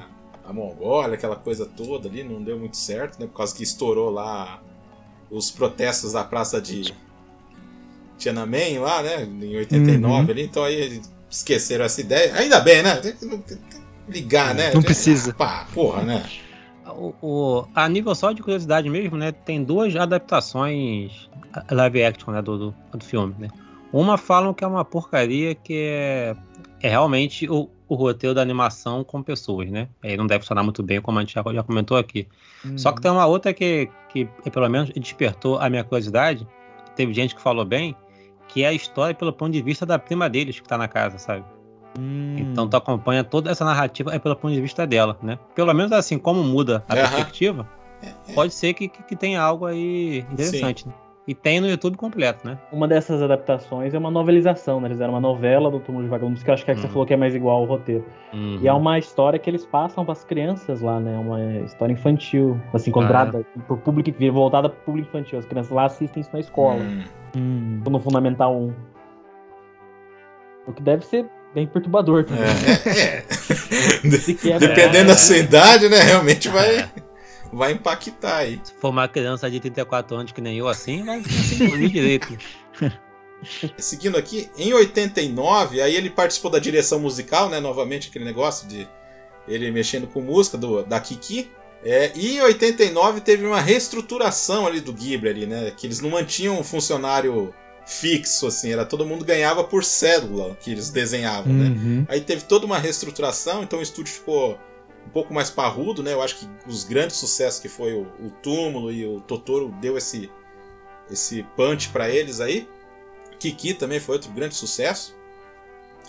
E o Takahata conseguiu entregar um filme dentro do prazo, né? Porque o grande problema dele é não entregar filmes dentro do, do, do prazo, né? Do prazo. E aí eles lançaram em 1991 o Memórias de Ontem, que é um filme que eu gosto bastante, cara. Eu acho que, de- tirando o Túmulo dos Vagalumes, cara, eu acho que desses dramas mais pé no chão, que não tem fantasia, que não tem nada, eu acho que é um dos melhores aí do, do estúdio. Aí. É muito bom mesmo. Leandro? É bom e, e- e os- as temáticas, né, cara? Tipo, é, é bem um, um slice of life ali, é bem um corte do cotidiano de uma pessoa que mostra é, bem a, a- tipo, as disparidades entre, né, o moderno, o, antigo com a cidade, o campo, é bem legal, cara. Tem na Netflix também, esse daí é o da, da, da lista que começa a aparecer lá na Netflix. Vocês assistiram? Eu não. Esse não. É. 91, né? Isso. É, que é a Taeko, né, que ela tem 27 anos, tá morando em Tóquio, trabalhando em Tóquio, e aí vai passar as férias no, no campo, né, onde, ou no- na cidade do Uhum. interior, onde que ela, que ela cresceu e tudo, né, e aí o, o filme vai jogando com flashbacks quando ela tinha 10 anos e todo aquele relacionamento com as pessoas ali da... ali da, da cidade, né, cara, e é Da cidade. bem legal o filme. mostra muito realidade versus é, expectativa, é, as concepções que você tem quando você é criança e adolescente, e depois de adulto revisitando a mesma coisa, é, tentando entender o É. passado, é bem. No- legal, novamente, pegando do, do túmulo e aqui também, questão dos objetos que tem uma relevância, que faz tipo, Total. toda uma ligação sentimental entre os personagens, por exemplo, que já fica meio destacado na cena do abacaxi, que tem uma cena lá do abacaxi que é, vai comer Também. com a avó, e aí tá a família reunida, ela e a avó gostam, as outras não gostam, então já tem uma distinção ali de, de personalidades ali. De personalidades, Bem legal. é. O que eu conheço assim do filme é que essa parte inicial de ir pro campo e tal lembra bastante o Rhapsody em Agosto. É aí que eu ouvi falar o filme a primeira vez. Ah, sim. É, Total. curiosamente, total, os dois no lembra mesmo ano, olha só. Né? É, É, então. é a mesma, mesma, mesma vibe, né? Faz parte do zeitgeist daquela época. É que eu Mas acho que tem é- muito dessa coisa do, do Japão contemporâneo aí Isso. resgatar, né, aquela coisa antiga. né? É, tem uma romantização também, mas eu acho legal que eh, em alguns pontos ele é mais pé no chão, assim, que tem um diálogo bem interessante de que a, a mina tem essa visão, eh, nossa, idealizada do campo tal. Ela fala, nossa, aquela casa no meio do nada, né? O cara fala, meu, não, não é no meio do nada. Tudo que você está vendo aqui foi construído pelo homem também. As plantações que você está vendo, aquela árvore que foi plantada, é tudo, tudo aqui teve, sabe? Então não, Não é, é tão imaculado, diferente. É, não é imaculado, exatamente. Então ele quebra isso no, no na própria animação. Acho bem legal, recomendo para quem gosta dessas animações mais pé no chão. Até a, a animação dos rostos, Ah, assim, sim. cara, é bem bem, expressivo mesmo. bem expressivo, é bem legal, cara. É, acho que é interessante também porque o filme ele se passa, ele é de 91, mas ele se passa na década de 80, não é? Isso. Que é durante tipo, a, a bolha, a prosperidade A bolha, é, japonesa. Época então, de ouro, né? É, a época a, a geração japonesa que vive ali naquele momento, né? é, eles já não conhecem mais o antigo Japão, né? Eles já estão totalmente imersos no Japão do pós-guerra, consumismo, capitalismo e tal, tecnologia. Então eles não conhecem ainda o Japão arcaico, né? O Japão pré-guerra, o Japão rural mesmo. Exatamente. Que aliás que é uma temática que vai se expandir aí pros outros filmes também. É, então, é, você vê que aí já começa a conversar. Tem né? uma relação. É, é, né? É, Começa a conversar um filme com o outro ali. É, e esse, esse filme tem um caso interessante, porque assim, a gente estava falando das distribuições aí da- dos filmes, né? Esse aqui demorou 15 anos para ir pro mercado internacional, porque a Disney tinha os direitos, né? Não sei se vocês sabem dessa história aí. E, e segurar. é, e seguraram porque o filme tem uma grande parte falando sobre a menstruação da personagem. E a Hum. Disney não queria saber nada disso. E é curioso que quem dublou ela, a, a, a personagem, depois, na versão americana, que foi lançada muito tempo depois, né, em 2010, é a Daisy Ridley, né? Que é a, a Rey É, da- do, Star Wars. E o Dev Patel também, É, cara. só que assim, a Daisy não era nem nascida quando o filme foi feito. E ela Exato. cresceu pra dublar a personagem principal. Realmente é Pois uma é, loucura, cara. cara. É uma doideira, Mas assim, o filme é muito bom mesmo. né? Não é... A gente não destacou aqui, porque, né? Mas é, é um drama bem bacana, assim. Bem bacana mesmo. Uhum. E aí vem em 94, olha só, Takahata colocando a, né, em dia também. Pompoco. Esse é legal, Douglas, pra você que estuda também a história, é, porque ele, ele, se, ele começa na década de 60, né, Damiani? Me corrija se eu tiver enganado aí. E além de ter todo esse contexto, né, da, da, do, da mitologia misturada com os animais ali também, tem o, o tema que a gente fala que se conversa aí, que eles estão sendo ameaçados por um, um, um projeto de sistema de desenvolvimento de sub- do subúrbio ali, né? E, e que acho que é a que a gente estava falando, né? Que é retomado depois na década de 90, que, a gente, que é no período Heisei lá, que ainda é o. é, eu não sei se é quando estoura a bolha, 91, 92. Eu sei que é, que é quando já começa a, a, a, a diminuir ali a, a economia japonesa, né? E mostra o conflito entre essas duas facções ali, além do, da, Cê- do, do contexto humano de, ali, né? facções de. de guaxinins, né? Os Tanukis, né? Tanuki. Cara, e, e é doido os Tanukizinhos lá, porque é, também é impactante, né, Damiani? É, que, pô, você vê a animação assim, eles são todos, é, como que fala? Antropomorfizados, assim, mas quando eles morrem, mano, é, é o bicho ali, mano. Aham. Né? É, Tipo, dá um impacto É, diferente. esse aí né, você tem que comprar mesmo a história, porque se você parar Tem, pra pensar, não tem. não não faz sentido. não se faz eles sentido. tivessem os poderes Não. mesmo, não teria nem como, né? Não, né? Mas é, ali, cara, eu, eu, eu acho que é- aí você tem que fazer meio que uma abstração, tá ligado? Que, tipo, na, é como se, tipo, o Guaxinim, na cabeça dele, ele realmente fosse inteligente e, e na cabeça dele, ele, ele passa por essa transformação, entendeu? Mas a gente vê ali, tanto que quando eles morrem, eles morrem e ficam, né, em forma de Guaxinim real Aham. ali. É, é Cara, muito acho que- doido, cara.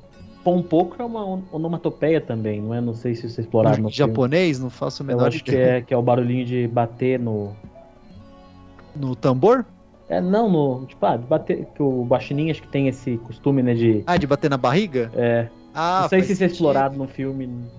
Não me lembro. eu já ouvi falar desse. Ele soltou até raio no, no filme. É, eles têm, eles têm os poderes, eles, eles se transformam tal. É, é- ele é um filme mais lúdico, assim. É, do Takahata, ele eu, é um eu dos acho assim mais que ele tem um lúdicos. pequeno assim. problema, assim. Eu acho assim a primeira meia hora é ótima, assim, tipo. É ótimo. Tem aquela confusão toda, aí tem aquela. Eu acho legal aquela narrativa assim do cara. Do cara con- contando como é que, né? Novamente, né? Como é que foi a urbanização ali do lugar. E aí tem aquela cena que tem uma. focando uma folha sendo consumida pelos Uhum. tratores, assim. É tudo muito É. criativo, assim. Só que eu acho que depois o filme dá uma patinada, assim, né? Tipo, só fica naquele É, ele dá uma embarrigada. dos planos dele pra tentar combater a humanidade e tal, né? Eu acho que dá uma recuperada depois naquela cena daqueles que eles atacam lá aquele desfile lá, né? Uhum. Mas assim, e- o filme tem umas barrigas, né? Esse filme aí tem. Tem, ele é é meio embarrigadinho, assim. Mas assim, é, E tem a. Só fazer uma pergunta. A questão do escroto e os tanuki Tem. tem. no filme também? Tem, Então. tem sim. isso aí é uma é piada. também muito, é uma piada japonesa Cara, bem antiga. O Sim. escroto do E tanuki. eles usam esses escrotos, viu? É, eles usam, eles usam bastante, inclusive. Puta que pariu. É, é, É, é até é engraçado. um humor cara, japonês bem, bem específico, Bem- né? é. Vamos falar assim, né? Não, e eles usam pra bater em policial, que é- deixa tudo mais engraçado. Cara, eu tava dando um parênteses assistindo o, a, o Shaman King, né, de 2022 que saiu aí. E tem um dos espíritos lá que é um Tanuki, né? E ele tem o- os bolão. Uhum. Não, nesse daqui, cara, eles, eles usam Pra, pra, voar. pra ma- ah, não, pra voar, eles usam como asa delta os escrotos, aí eles soltam e trans- se transformam em bomba pra, ba- pra bater em policial, cara. Não, é sensacional. É, só por isso já vale o filme todo. O Jota tá quieto, eu não sei. Você ficou chocado com isso também? Assustou. Não, é. Compartilhando da visão do Shaman King aí, nada me surpreende, entendeu? É. Cara, é, é o. Aí Eu só tem que- passei a entender agora a questão do Shaman King, inclusive, né? Ah, do Tanuki? É. entendeu? É, Eu sempre achei extremamente bizarro essa. é. É que tem as estatuazinhas, né, cara? Eles. É, da fertilidade e tal, eles têm. Por serem shintoístas e tal, os caras têm essa vibe com a natureza e com os animais ali, né? É. O Mas no Tanuki- filme eles usam como arma. O folclore do Tanuki é bem presente no Japão, né? Uhum, até hoje, É. né, cara? Você vê Tanuki em todo lugar lá. O Tanuki, assim que eu conhecia, era só o Mario lá do Nintendinho que botava o rabinho pra voar. Agora eu vou imaginar o, o, O saco Mario voador. com, o rabinho e dois sacos, coitado. Sensacional, velho. O...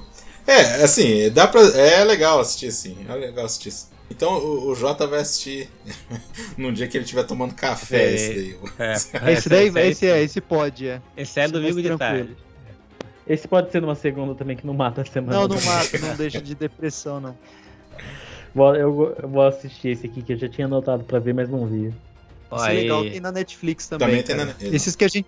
É, esses que a gente vai comentar agora, todos tem na Netflix. Exatamente. É agora, né? Quem escutar o podcast e agora. Agora no futuro, cê- a gente não garante nada. É, não, é, desde o Memórias de ontem pra frente aí tem tudo aí, né? Os que, os que não Uhum. tinha, a gente falou, né? Tinha no YouTube, então aí já compartilha aí, Exato. bem fácil achar também. É... Aí o outro filme, que é de 99, ele conseguiu também. Que é o Meus Vizinhos Yamadas, ou Yamadas, né? Uhum. E por incrível que pareça, é totalmente digital o filme, né? Totalmente digital e não parece, né? Parece.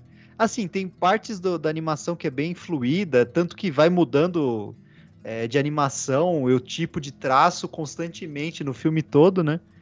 Mas é um slice of life bem É, legal Esse também. é, cara. é a história de uma família que, assim, é contada por esquetes, assim. Então, é, são pequenos capítulos, assim, contando histórias que não, não tem ligação uma com a outra, assim, mas é da mesma família ali, né? Esse é aquele que parece que é feito como se fosse charges, né? É. Exato. Exatamente. Eu acho até que isso aí eu acho que atrapalhou um pouco a- o sucesso do filme, porque ele não ele foi fracasso, né? Então o pessoal acho que deve ter estranhado muito ali, né? Porque é bem diferente mesmo, né? Ele é. Ele é bem diferente de todos os trabalhos, Ah, eu acho cara. que ele é mais experimentalista nessa É. obra, né? Sim. Mas, cara, é o que eu tava falando sobre o Takahata, cara. Que, tipo, é... uma coisa que é notável em todos os filmes dele é como ele consegue expressar os sentimentos é, em, em- em pequenas coisas, assim. Tem uma. Vocês já vocês assistiram esse filme? Todo mundo assistiu ou não? Que uma parte bem legal, que, como é o cotidiano ali do. Que é a parte que ele vai falar com os motoqueiros que estão causando lá que é a, a hora que fica realista o negócio, tá ligado? Uhum. Tem várias partes do filme assim que o, o, o próprio a própria animação fala o que o cara tá sentindo, né? Aham. Então é, Ah, só, é bem só um legal detalhe que isso. você me fez lembrar, Leandro, é Hum. no Pompoco e no, na, na Tia lá tem cenas reais, né? Eles Tem. estão assistindo Godzilla lá no, no filme lá de 81 lá, No- né? Eles estão assistindo Godzilla. Exato. E aqui eles estão assistindo tipo um programa de culinária, assim, que aparece assim, Culinária. uma, uma cena real, assim. Uhum. O- Ah, esse Yamada, cara, a primeira história da menina que, que ela se perde no aeroporto, né? Aí ele encontra outra criança, aí, aí elas vão procurar os pais, né? Que tinha esquecido deles no aeroporto. Aí ela Ah, chega pra muito- mulher assim. Ah, você tá perdida? Não, minha família que tá perdida, né? Toda a minha família tá perdida. Ela é. ela tá. Cara Ela tá de boa, né? Só tá. Outra, outra, Ah, Ela tá onde ela deveria estar, Exato. na verdade, né? Exato, é. Outra Exatamente. cena também eu acho engraçado na hora que o cara tá lendo um jornal, uma revista, não lembro, e a mulher quer, quer ligar a televisão. Aquela cena também é. Bem cotidiano cara, ali, é né? muito. Só que tem umas viagens, né? Tem umas partes assim que. O começo, o final é Tem. totalmente isso, que eles ficam cantando lá. O da Que Lesma será, lá, será lá e ficam voando lá, né? Tem todo um, Sim.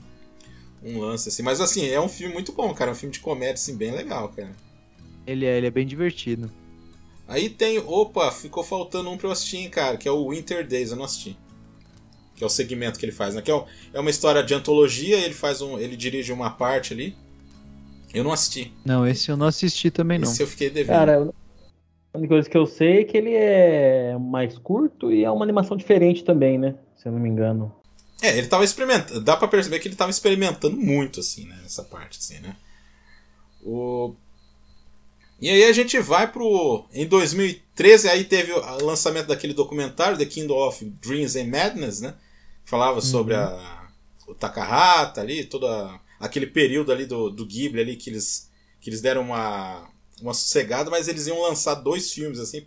Pela primeira vez depois de 1988, os dois grandes gênios aí do, do Ghibli iam lançar dois filmes. Então é. E aí vem o Conto da Princesa Kaguya, que é uma animação que eu adoro.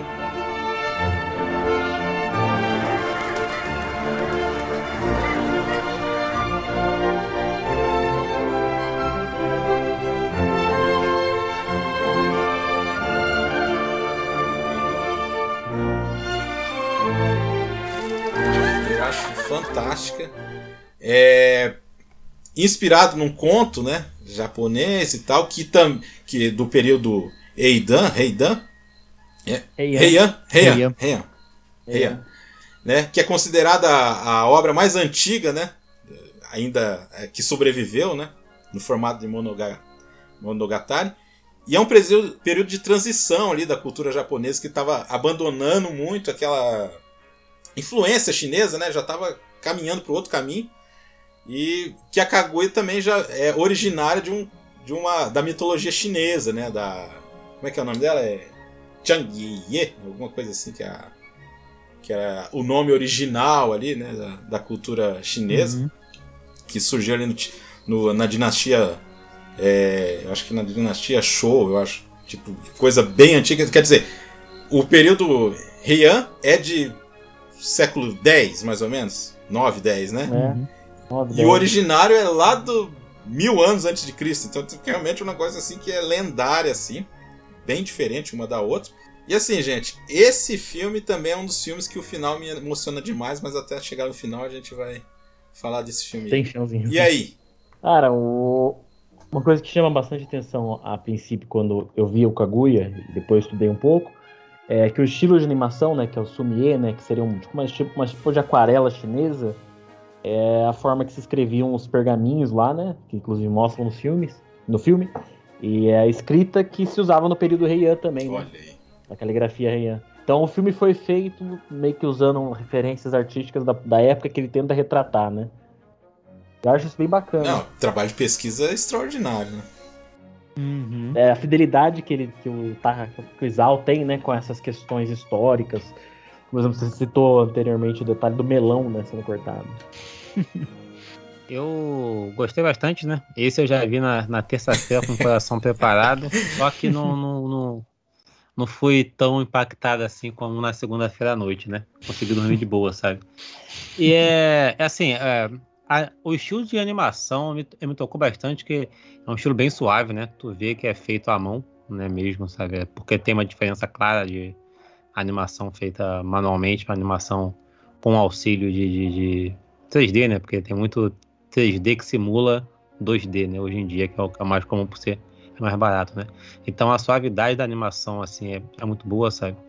E também o, o- a história em si é, apresenta um tipo de fantástico, assim, que eu, que eu gosto bastante. Eu cheguei até a procurar o conto mesmo, original, né? Encontrei uma tradução, que eu imagino que certamente é algo se perdeu em relação ao conto lá da, né? De, de séculos passados aí, né? Mas a, a história é basicamente a mesma, assim, com alguns enxertos a mais ali, que acabou até acrescentando a, a história, sabe? Isso eu achei interessante, né? Toda, assim, a tradução que eu li, pelo menos, você não tem aquela relação dela com as crianças, sabe? Aquilo Uhum. ali é, é, de acordo com o conto, né? Foi criado para o, o filme em si, né? E eu acho que foi uma bela aquisição, assim, pro filme, sabe? Porque deu uma profundidade maior pro, pro, pra história, né? Nossa, essa menina é esquisita, né? Na hora que ela começa a chorar. Uhum. Pequeno bambu, né? É. É o pequeno bambu. É, pra, que, pra quem não viu, né? Só dando um resuminho aqui: um, um- um casal de, de, de cortadores de bambu acabam encontrando uma menina dentro de um bambu ali, né? Uma miniatura, vamos falar assim, de uma princesa, que quando é tocada pela, pela mãe, vamos dizer, dela adotiva, assim, ela vira um bebê e ela vai crescendo, assim. Em questão de um dia ela cresce bastante, assim, então. É um conto muito. Cara, novamente é, para ressaltar a importância e a beleza da- do cotidiano né, de cada um. Que o filme, apesar de se passar poucas semanas assim nessa primeira fase dela até ela ir para a cidade grande assim, é bem Cara, tem tudo ali, cara. Tem a aventura de você andar e aí os pais se surpreendendo, sabendo que ela é- essa menina não é normal e tal. Cara, eu assim, eu fico tocado de um jeito diferente do, do túmulo, assim. É uma eu acho tão obra-prima quanto, assim, mas é. Eu, eu entendo. A sensibilidade é diferente, É. né? Acho que é, é mais leve, né? Tem uma, tem uma doçura, né? Uhum. E o final também, cara. O final ele. Ele, é, ele é meio tocante, agridoce, na verdade, né? mas É, uma, é um final agridoce, exatamente. Ele não te deixa devastado ali igual o túmulo. É, mas. mas- Ah, Mas acho que é porque, por exemplo. Pô, eu, quando chegar no final eu comento. é, vamos, vamos falar primeiro Vamos da- das devagar. etapas aí, cara. O- Uma coisa que eu acho muito legal no filme é que a primeira parte até ela virar adolescente, adulta, isso acontece muito rápido, né? E aí quando ela foge, né? Acho que na metade do filme ela foge do castelo e ela volta pro bosque tá no inverno. E aí ela nunca tinha visto o inverno, né? Então ela não sabe que tipo o inverno que, que, que tem um tempo cíclico, né? Inverno, primavera, verão, outono. É, o cara fala assim, mas. é, Aí ela fala assim, mas vai voltar as árvores? Não sei o que, de um jeito assim, tipo, nossa, mas. Desesperada, É. né? Uhum. Eu- a, a inocência que, que mostra assim dela, né? Muito bom. É, ela tem. É, é curioso porque, assim, ao mesmo tempo que ela. Por exemplo, quando ela vai crescendo, ela vai crescendo com a. Tipo, a mentalidade dela vai crescendo, né? Mas ela não tem essa experiência, assim, de, tipo, do impacto, Sim. assim, do ambiente, né? Ela Uhum. fica meio. Uhum. Porra. É. E acaba que o filme é uma, meio que uma crítica a esses comportamentos nobres, né? Principalmente ao papel da mulher na- no, Ja- no Japão tradicional, né? Uhum. É, a cultura japonesa ainda é bem machista em vários aspectos, né? O- as relações matrimoniais tradicionais japonesas ainda são bem machistas em questões de papel higiênico. E o filme faz uma, acho que dá uma pontada aí, né? Faz uma crítica. Nossa, até na parte que, É, que ela vai o- ficar bonita, entre aspas, né? Uhum. Pô, toda. Sim. E até a questão também dela no começo se recusar, mas depois ela acaba é, se conformando que tem que entrar naquele padrão ali, né? Pra, pra sabe? Pra continuar vivendo e tal. Isso é bem, bem interessante, assim, né? Uhum. É, e a animação mostra isso muito bem, né? Que é o Aham. momento que ela vê aqueles, tipo, um monte de velho decidindo o futuro pra ela, tá Sim. ligado? Cara, ó. E ela cai isso aí é a primeira, a primeira vez que eu vi isso aí, eu fiquei meio impactado com aquela cena lá, cara. É, que ela sai correndo, cara, e vai É, e a animação tudo, vai virando é. tipo, quase que uns rabiscos, assim, É. de esboço, É. né, cara? E a, o É, traço parece que dela a, também. a, a, a folha de, de papel onde foi desenhado tá sendo rasgada, né? Muito Ah, doido, sim. assim, cara. É que eu acho que a visão que eu tenho é que o filme foi feito como se fosse um, pergaminho, né? Agora fugiu o nome. Uhum. E aí conforme- você vai puxando e vai lendo, só que. Vai. Só que que nem ela faz quando a moça tá ensinando ela a ler o pergaminho, ela foi muito rápido. Aham. Exatamente. E, e essa.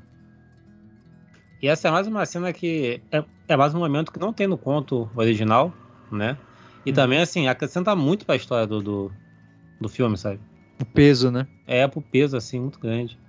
Conta mais aí do conto, ô, ô, Jota, você que leu aí. Eu não li, cara. Cara, então, o, o- é porque o conto, na verdade, né, ele, ele é muito curto, né? E, e basicamente você tem só alguns momentos chaves, assim, que são citados, né? Tem a parte que ele acha o, o- a bebezinha, né, no, é no bambu, né?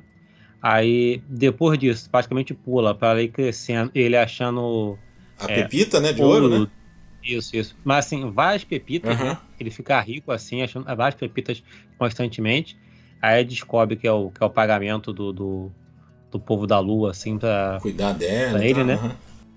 E, e aí, com essa riqueza, ele vai para a cidade e já vem a parte já do casamento, né? O o pessoal lá fazendo as, as promessas. Não, eu, eu pegaria tal coisa para você, Ah, eu pegaria isso isso, é- tal. Uhum. Uhum. E, e disso, basicamente, já pula pro final, entendeu? Porque assim, é porque ninguém traz nada, né? E já corta já pro final. É, você tava falando da, da, da negócio do ouro, cara. Assim, eu fiz um paralelo na minha cabeça que assim, é, ele tem umas atitudes que lembram um pouco o Seita. De equívoco, sabe? De, Uhum. de ideias que viram Sim. equívocos, assim. Ele acha que, ah, não, isso aqui é pra ela ser rica, pra eu poder morar num castelo. Ele acha ela. que tá fazendo bem, mas tá só prejudicando. Só. Exatamente. Porque ele, ele fica cego por aquele negócio, né? Ele, tipo. Fica. Ele é convicto, né? E não reflete. Fica era, era uma, uma carência tão grande assim que ele quer suprir aquele negócio assim de não é e vai empurrando as coisas pra ela e ele não quer saber né e, a- e o papel que nem o, o Douglas falou né questão feminina cara e o papel da mãe né porque a mãe também fica em silêncio né a mãe não tem voz coitada Não. né? Ela é Uhum. totalmente apática em relação às decisões que ele toma É. ali pra. Uma coisa que ele acha que é certa, mas que não é certa, né?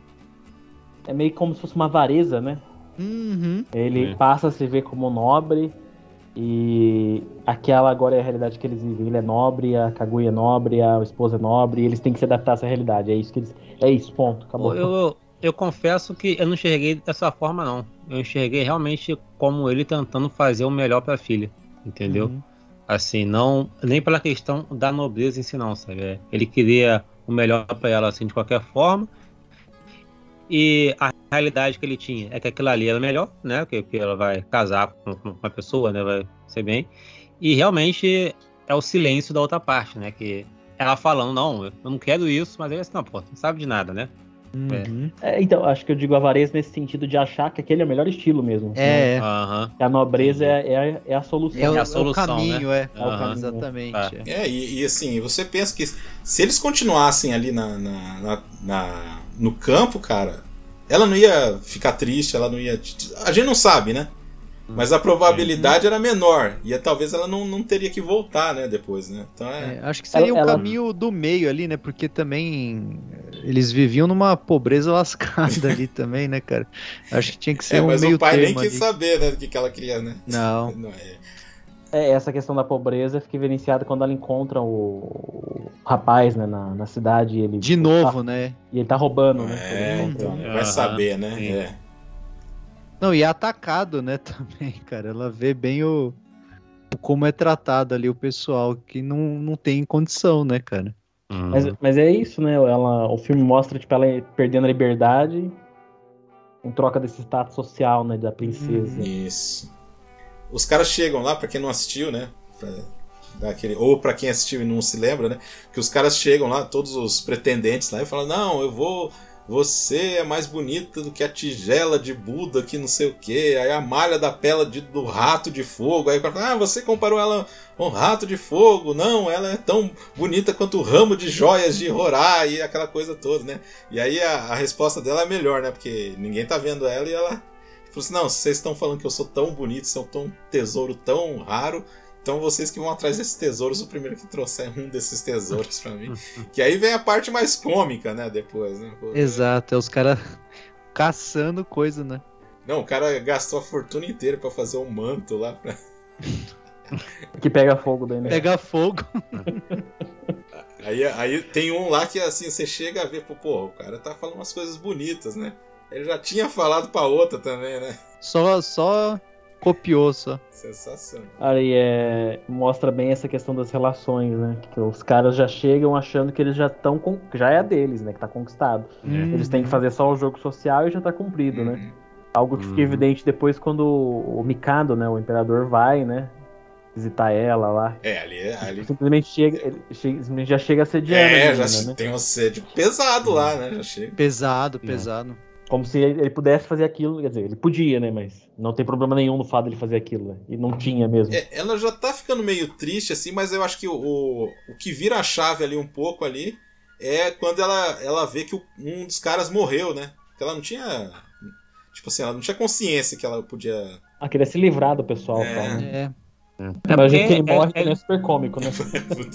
Com o negócio caindo na cabeça. Uhum. Na cabeça dele. Mano, a cena do dragão lá também é fantástica, né, cara? ah, sim. Nossa. No né? É, e o, e o do marinheiro salvando o nobre Exato, lá, o né? cara tá chorando lá e. Chorando, desesperado. Não, ele salva ele duas, várias vezes, né? Porque a espada vira um para-raio. Ótima ideia do É. cara esticar o. Não, é. É foda. É, esse é outro. Assim, acho que o, o conflito principal do filme é essa questão da nobreza e a realidade normal, né? Uhum, Que a nobreza, tipo, vive com a cabeça no mundo das nuvens, assim, vive uma realidade paralela. Exato. Mas de fato não sabem, Uhum. tipo, nada do mundo, né? Não, os caras chegam, chegam lá pra cobrar lá, o cara lá que pegou o ramo lá. Não, ele mandou a gente fazer um. Ele nem pagou. Poxa. Não, é foda.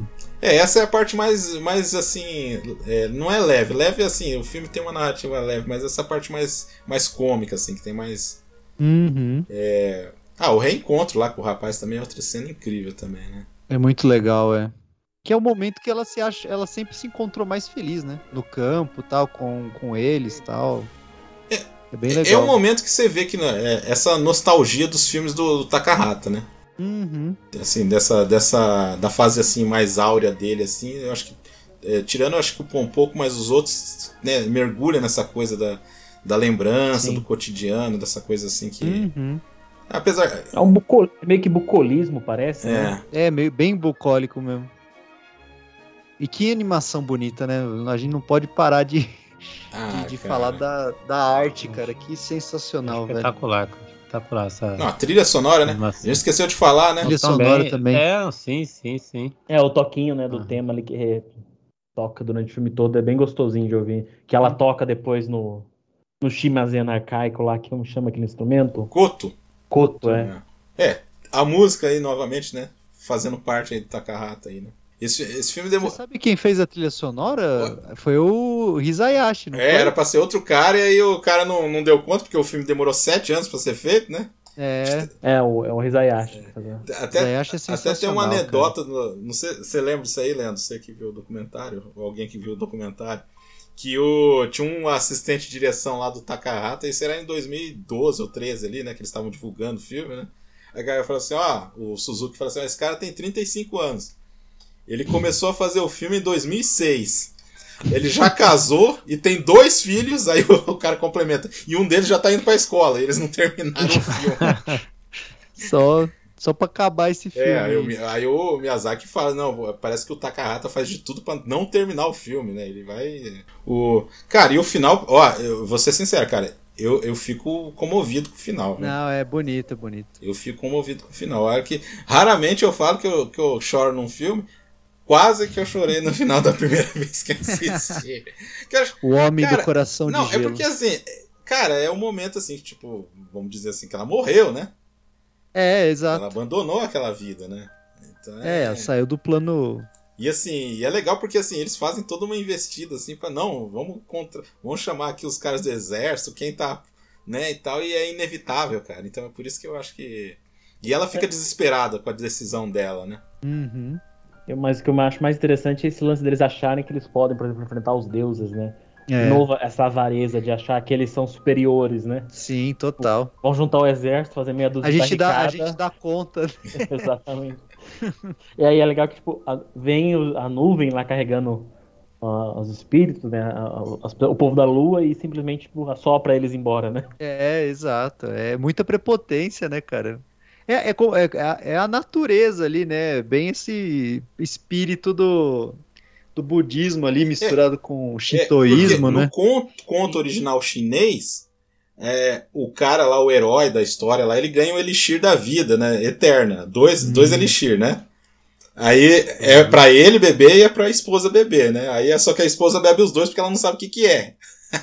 e aí só ela que vai ter a vida eterna e vai pra lua e tem essa, essa coisa similar aí no final aí de- desse desespero, assim. Só que ela tá lúcida ainda, né? Indo pra lua, né? Ali já Uhum. tem uma coisa meio já meio pesadinha, né? Porque aí ela vai vestir o manto lá e não vai se lembrar mais daquela vida, né? Sim. E, e também re- re- reflete um pouco aí como falaram, né? O, o homem contra a natureza, né? O homem se prepara e tudo mais, mas assim, a natureza passa e assopra e acabou, sabe? Assim, não tem, não tem discussão. E, inclusive, nem vê os humanos como inimigo, né? Porque os humanos estão ali, pô, atirando, fazendo tudo pra, pra tentar bater de frente e tal, né? Mas É só um sopro e já era, já. é, É, e eu não, aí eu não sei até onde pode ser um, um devaneio mental aqui, né? Mas aquela questão do kamikaze, né? Os ventos divinos, né? É, total. Hum. Uhum. Não, tem sentido sim, cara. Putz. Ah, não sei, gente. Mais alguma coisa da Kaguya? Só assistam. Tá indo no Netflix. É, não, eu É acho que Netflix, é. Esse é sensacional, pode começar cara. pela Kaguya e aí ver todos os olhamos depois. Ah, eu também acho, cara. Eu, eu concordo com o Douglas, cara. Acho que é uma boa porta de entrada aí. Ah, putz. E é uma, é uma animação longa, né? Só que vai de Longa, boa, duas né? horas. Duas horas e Duas horas, 15. duas É. Aham. Passa rápido. É, você nem vê, assim. É muito. A personagem é muito, assim. acolhedora, né? Você gosta, assim, da Uhum. personagem. Só que tem que chamar a atenção que são aquelas histórias que a gente assiste pra se imer... tá imerso na história, né? Sim. Que acho que uma grande parte que muita gente tem com o filme é que vai assistir o filme e parece que não vê sentido na história, né? Mas o filme não é pra ter Ah, um sim. sentido maior, um macro, é uma história. um É uma história. É o cotidiano, Exato. né? Falou bastante. É, né? Falou se bastante. deixa levar um pouco, né, cara? É. Acho que é um filme sobre isso, né? Um excelente filme aí, do, o Conto da Princesa Kaguya. Eu até, na- no meu canal lá, pessoal, lá, até coloquei entre os 10 melhores filmes do- dos anos 2010, né? Eu acho que, que é merecidíssimo, cara, porque, putz, Uhum. foi, foi demais, viu? O- e é, foi lançado um ano depois, né, na verdade, né? O- Foi. O Vidas em- eh, ao Vento, Vi- Vidas ao Vento, né? Vidas ao Vidas Vento. ao Vento. Foi lançado antes, tanto que ele concorre ao Oscar de melhor animação. E depois a Kaguya no outro ano. Os dois são do mesmo ano, mas foi lançado um ano depois. E aí perde pro. Nossa, nem sei. Pra quê. Os dois perdeu pra uns filmes assim, nada a ver, assim, né?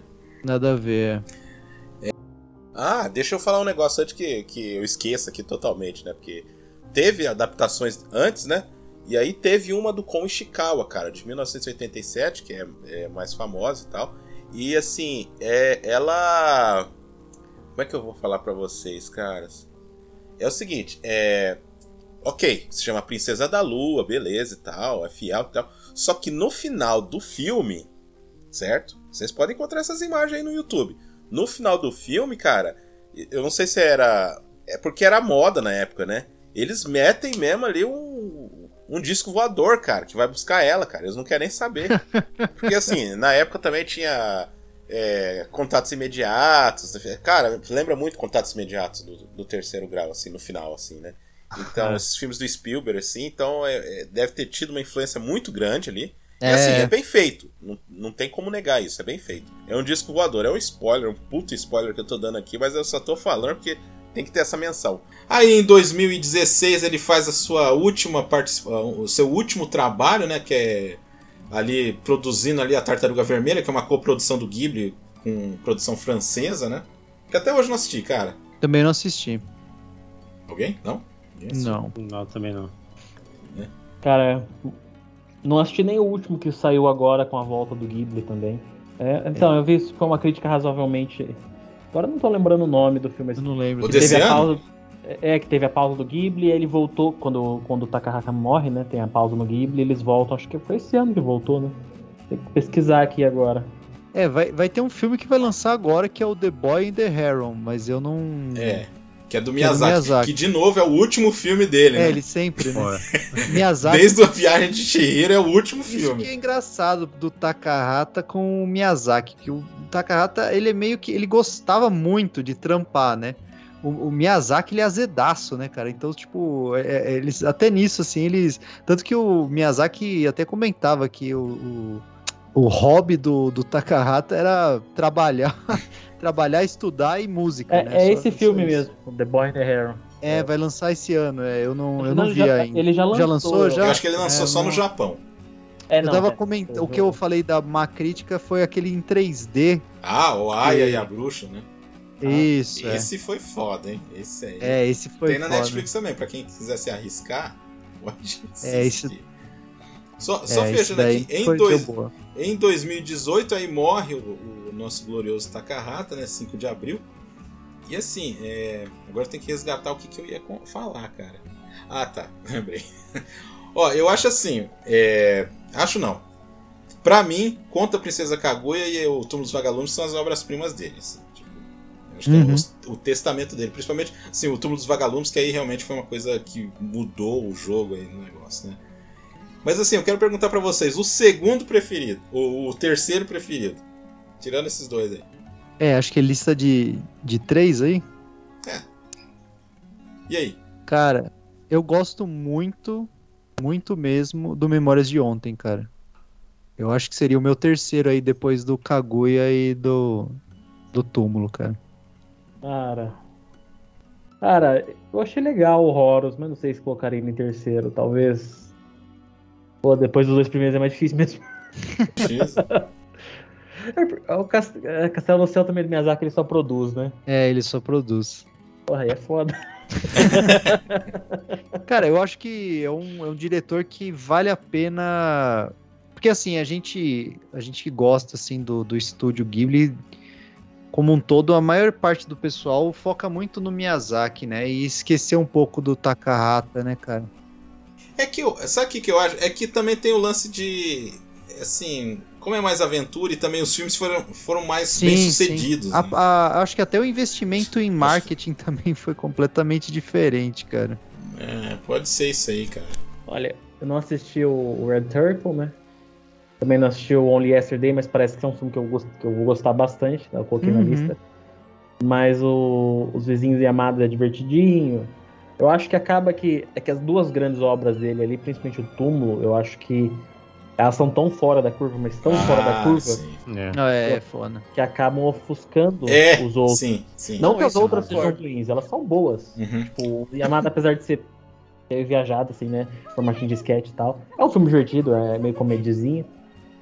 É, não, Mas. tudo bem, não precisa responder. Já, a gente já sacou que é difícil. O JV, mas é- então. é que as duas obras são muito boas. né? Exatamente. Sim, não, o cineasta, com essas duas obras ele já podia ter aposentado fácil já, cara. Aham. É que né, é, é meio que o começo ali, né? O começo não, né? O, o grande, a grande estreia pro mundo e, e o, e o último dele, né? Pra encerrar ali, cara. É. Uhum.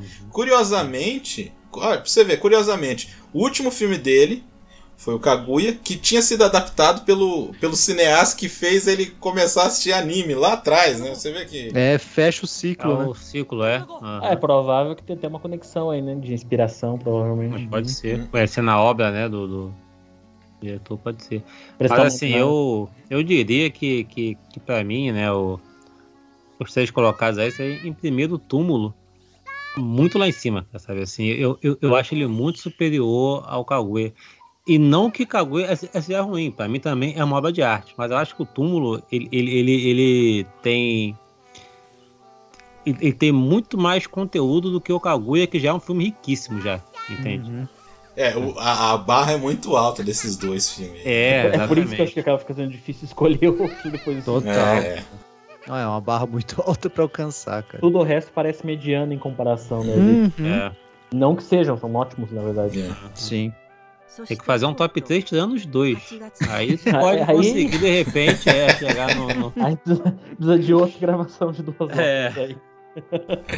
O, ó, é, antes da gente acabar aqui ó, os agradecimentos, os encerramentos e tudo, eu já quero deixar avisado pro pessoal que esse ano a gente vai fazer a mesma coisa do ano, ano passado, que é os melhores de 2023. Então você pode aí começar a colocar aí, você que tá ouvindo pelo Spotify, coloca aí na. que não, que não acompanha o Instagram, porque tem gente que é assim, né? Odeia a rede social, só ouve o, Spotify. O pode, é, pode colocar aí na, na caixinha seu filme preferido do ano.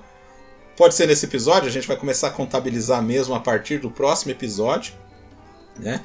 Então, mas começa a comentar aí e fica ligado, você que acompanha a gente pelo Instagram também, a gente vai começar mais pra frente aí no finalzinho do mês aí, vai começar a colocar as enquetes aí dos melhores do ano, que o seu voto é importante, porque teve filme ano passado que não, não entrou por dois votos, assim, né, da galera. Pior que é. Então foi bem acirrado. Façam a listinha de top 10. É, né? pois é. O... Isso mesmo. E assim, eu quero agradecer demais vocês terem participado aqui comigo aqui, porque o Isao Takahata, como eu disse lá no começo, assim, um dos grandes nomes aí da animação, gran- dos grandes cineastas japoneses aí, principalmente do pós-guerra aí. É, Eu acho assim um, um cara genial. Assistam essas obras, a gente já indicou várias obras dele que tá pra você encontrar, então. Só quero agradecer aos meus amigos aí. Leandro, valeu, hein? Valeu mais uma aí pra, pra ficha e vamos falar no futuro aí de mais animações e coisa que faz a gente ficar destruído do coração. É, Leandro que estará no próximo episódio. É, JV, valeu aí, cara. Eu que agradeço aí pelo convite, sempre bom falar de animação, né? Espero você lá no Pode Animar, em breve aí, pra gente poder trocar uma ideia sobre um filmezinho legal também animado. É, vai ter parceria aí do Pode Animar com, É. com o Cinema Aventura. E o Douglas, brigadão Douglas, bem-vindo aí à, à trupe aí de Cinema Aventura. Pô, até sem palavras, tá vendo? Cadê? Ué, ué. Cadê? Não vai? Ué, cadê o cara? Não vai despedir? Ah, bom. Douglas em, em Faz a lágrimas. aqui. despedida aí, Douglas. A internet travou, peraí. Não, só agradecer o convite, acho muito gostoso falar né, das coisas, principalmente envolve muitos temas que eu pesquiso e que raramente as pessoas querem ouvir falar, então quando a gente tem a oportunidade de falar sobre é bem bacana. É, valeu mesmo pela colaboração aí. Cara, é, não, e falar de túmulo assim é uma coisa que é muito próxima de casa pra mim. É um filme que eu já vi muitas vezes É e até preocupante, cara. gosto muito e tenho um carinho muito grande pelo filme, pelos personagens, pela história, enfim, mag- magnífico, né? É isso aí. Muito bom. E valeu mesmo. E próximo Cinema Aventura aqui no, no Spotify, a gente vai falar da invasão aí de um da península aí no, no Oriente também. Então, vai ser bem legal o programa. Espero vocês daqui a 15 dias. Valeu.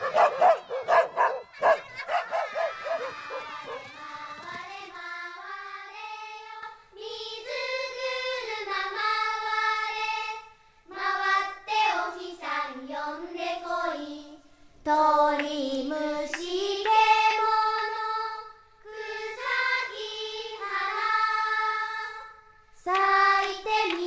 って散ったとて生まれて育って死んだとて風が吹き雨が降る姫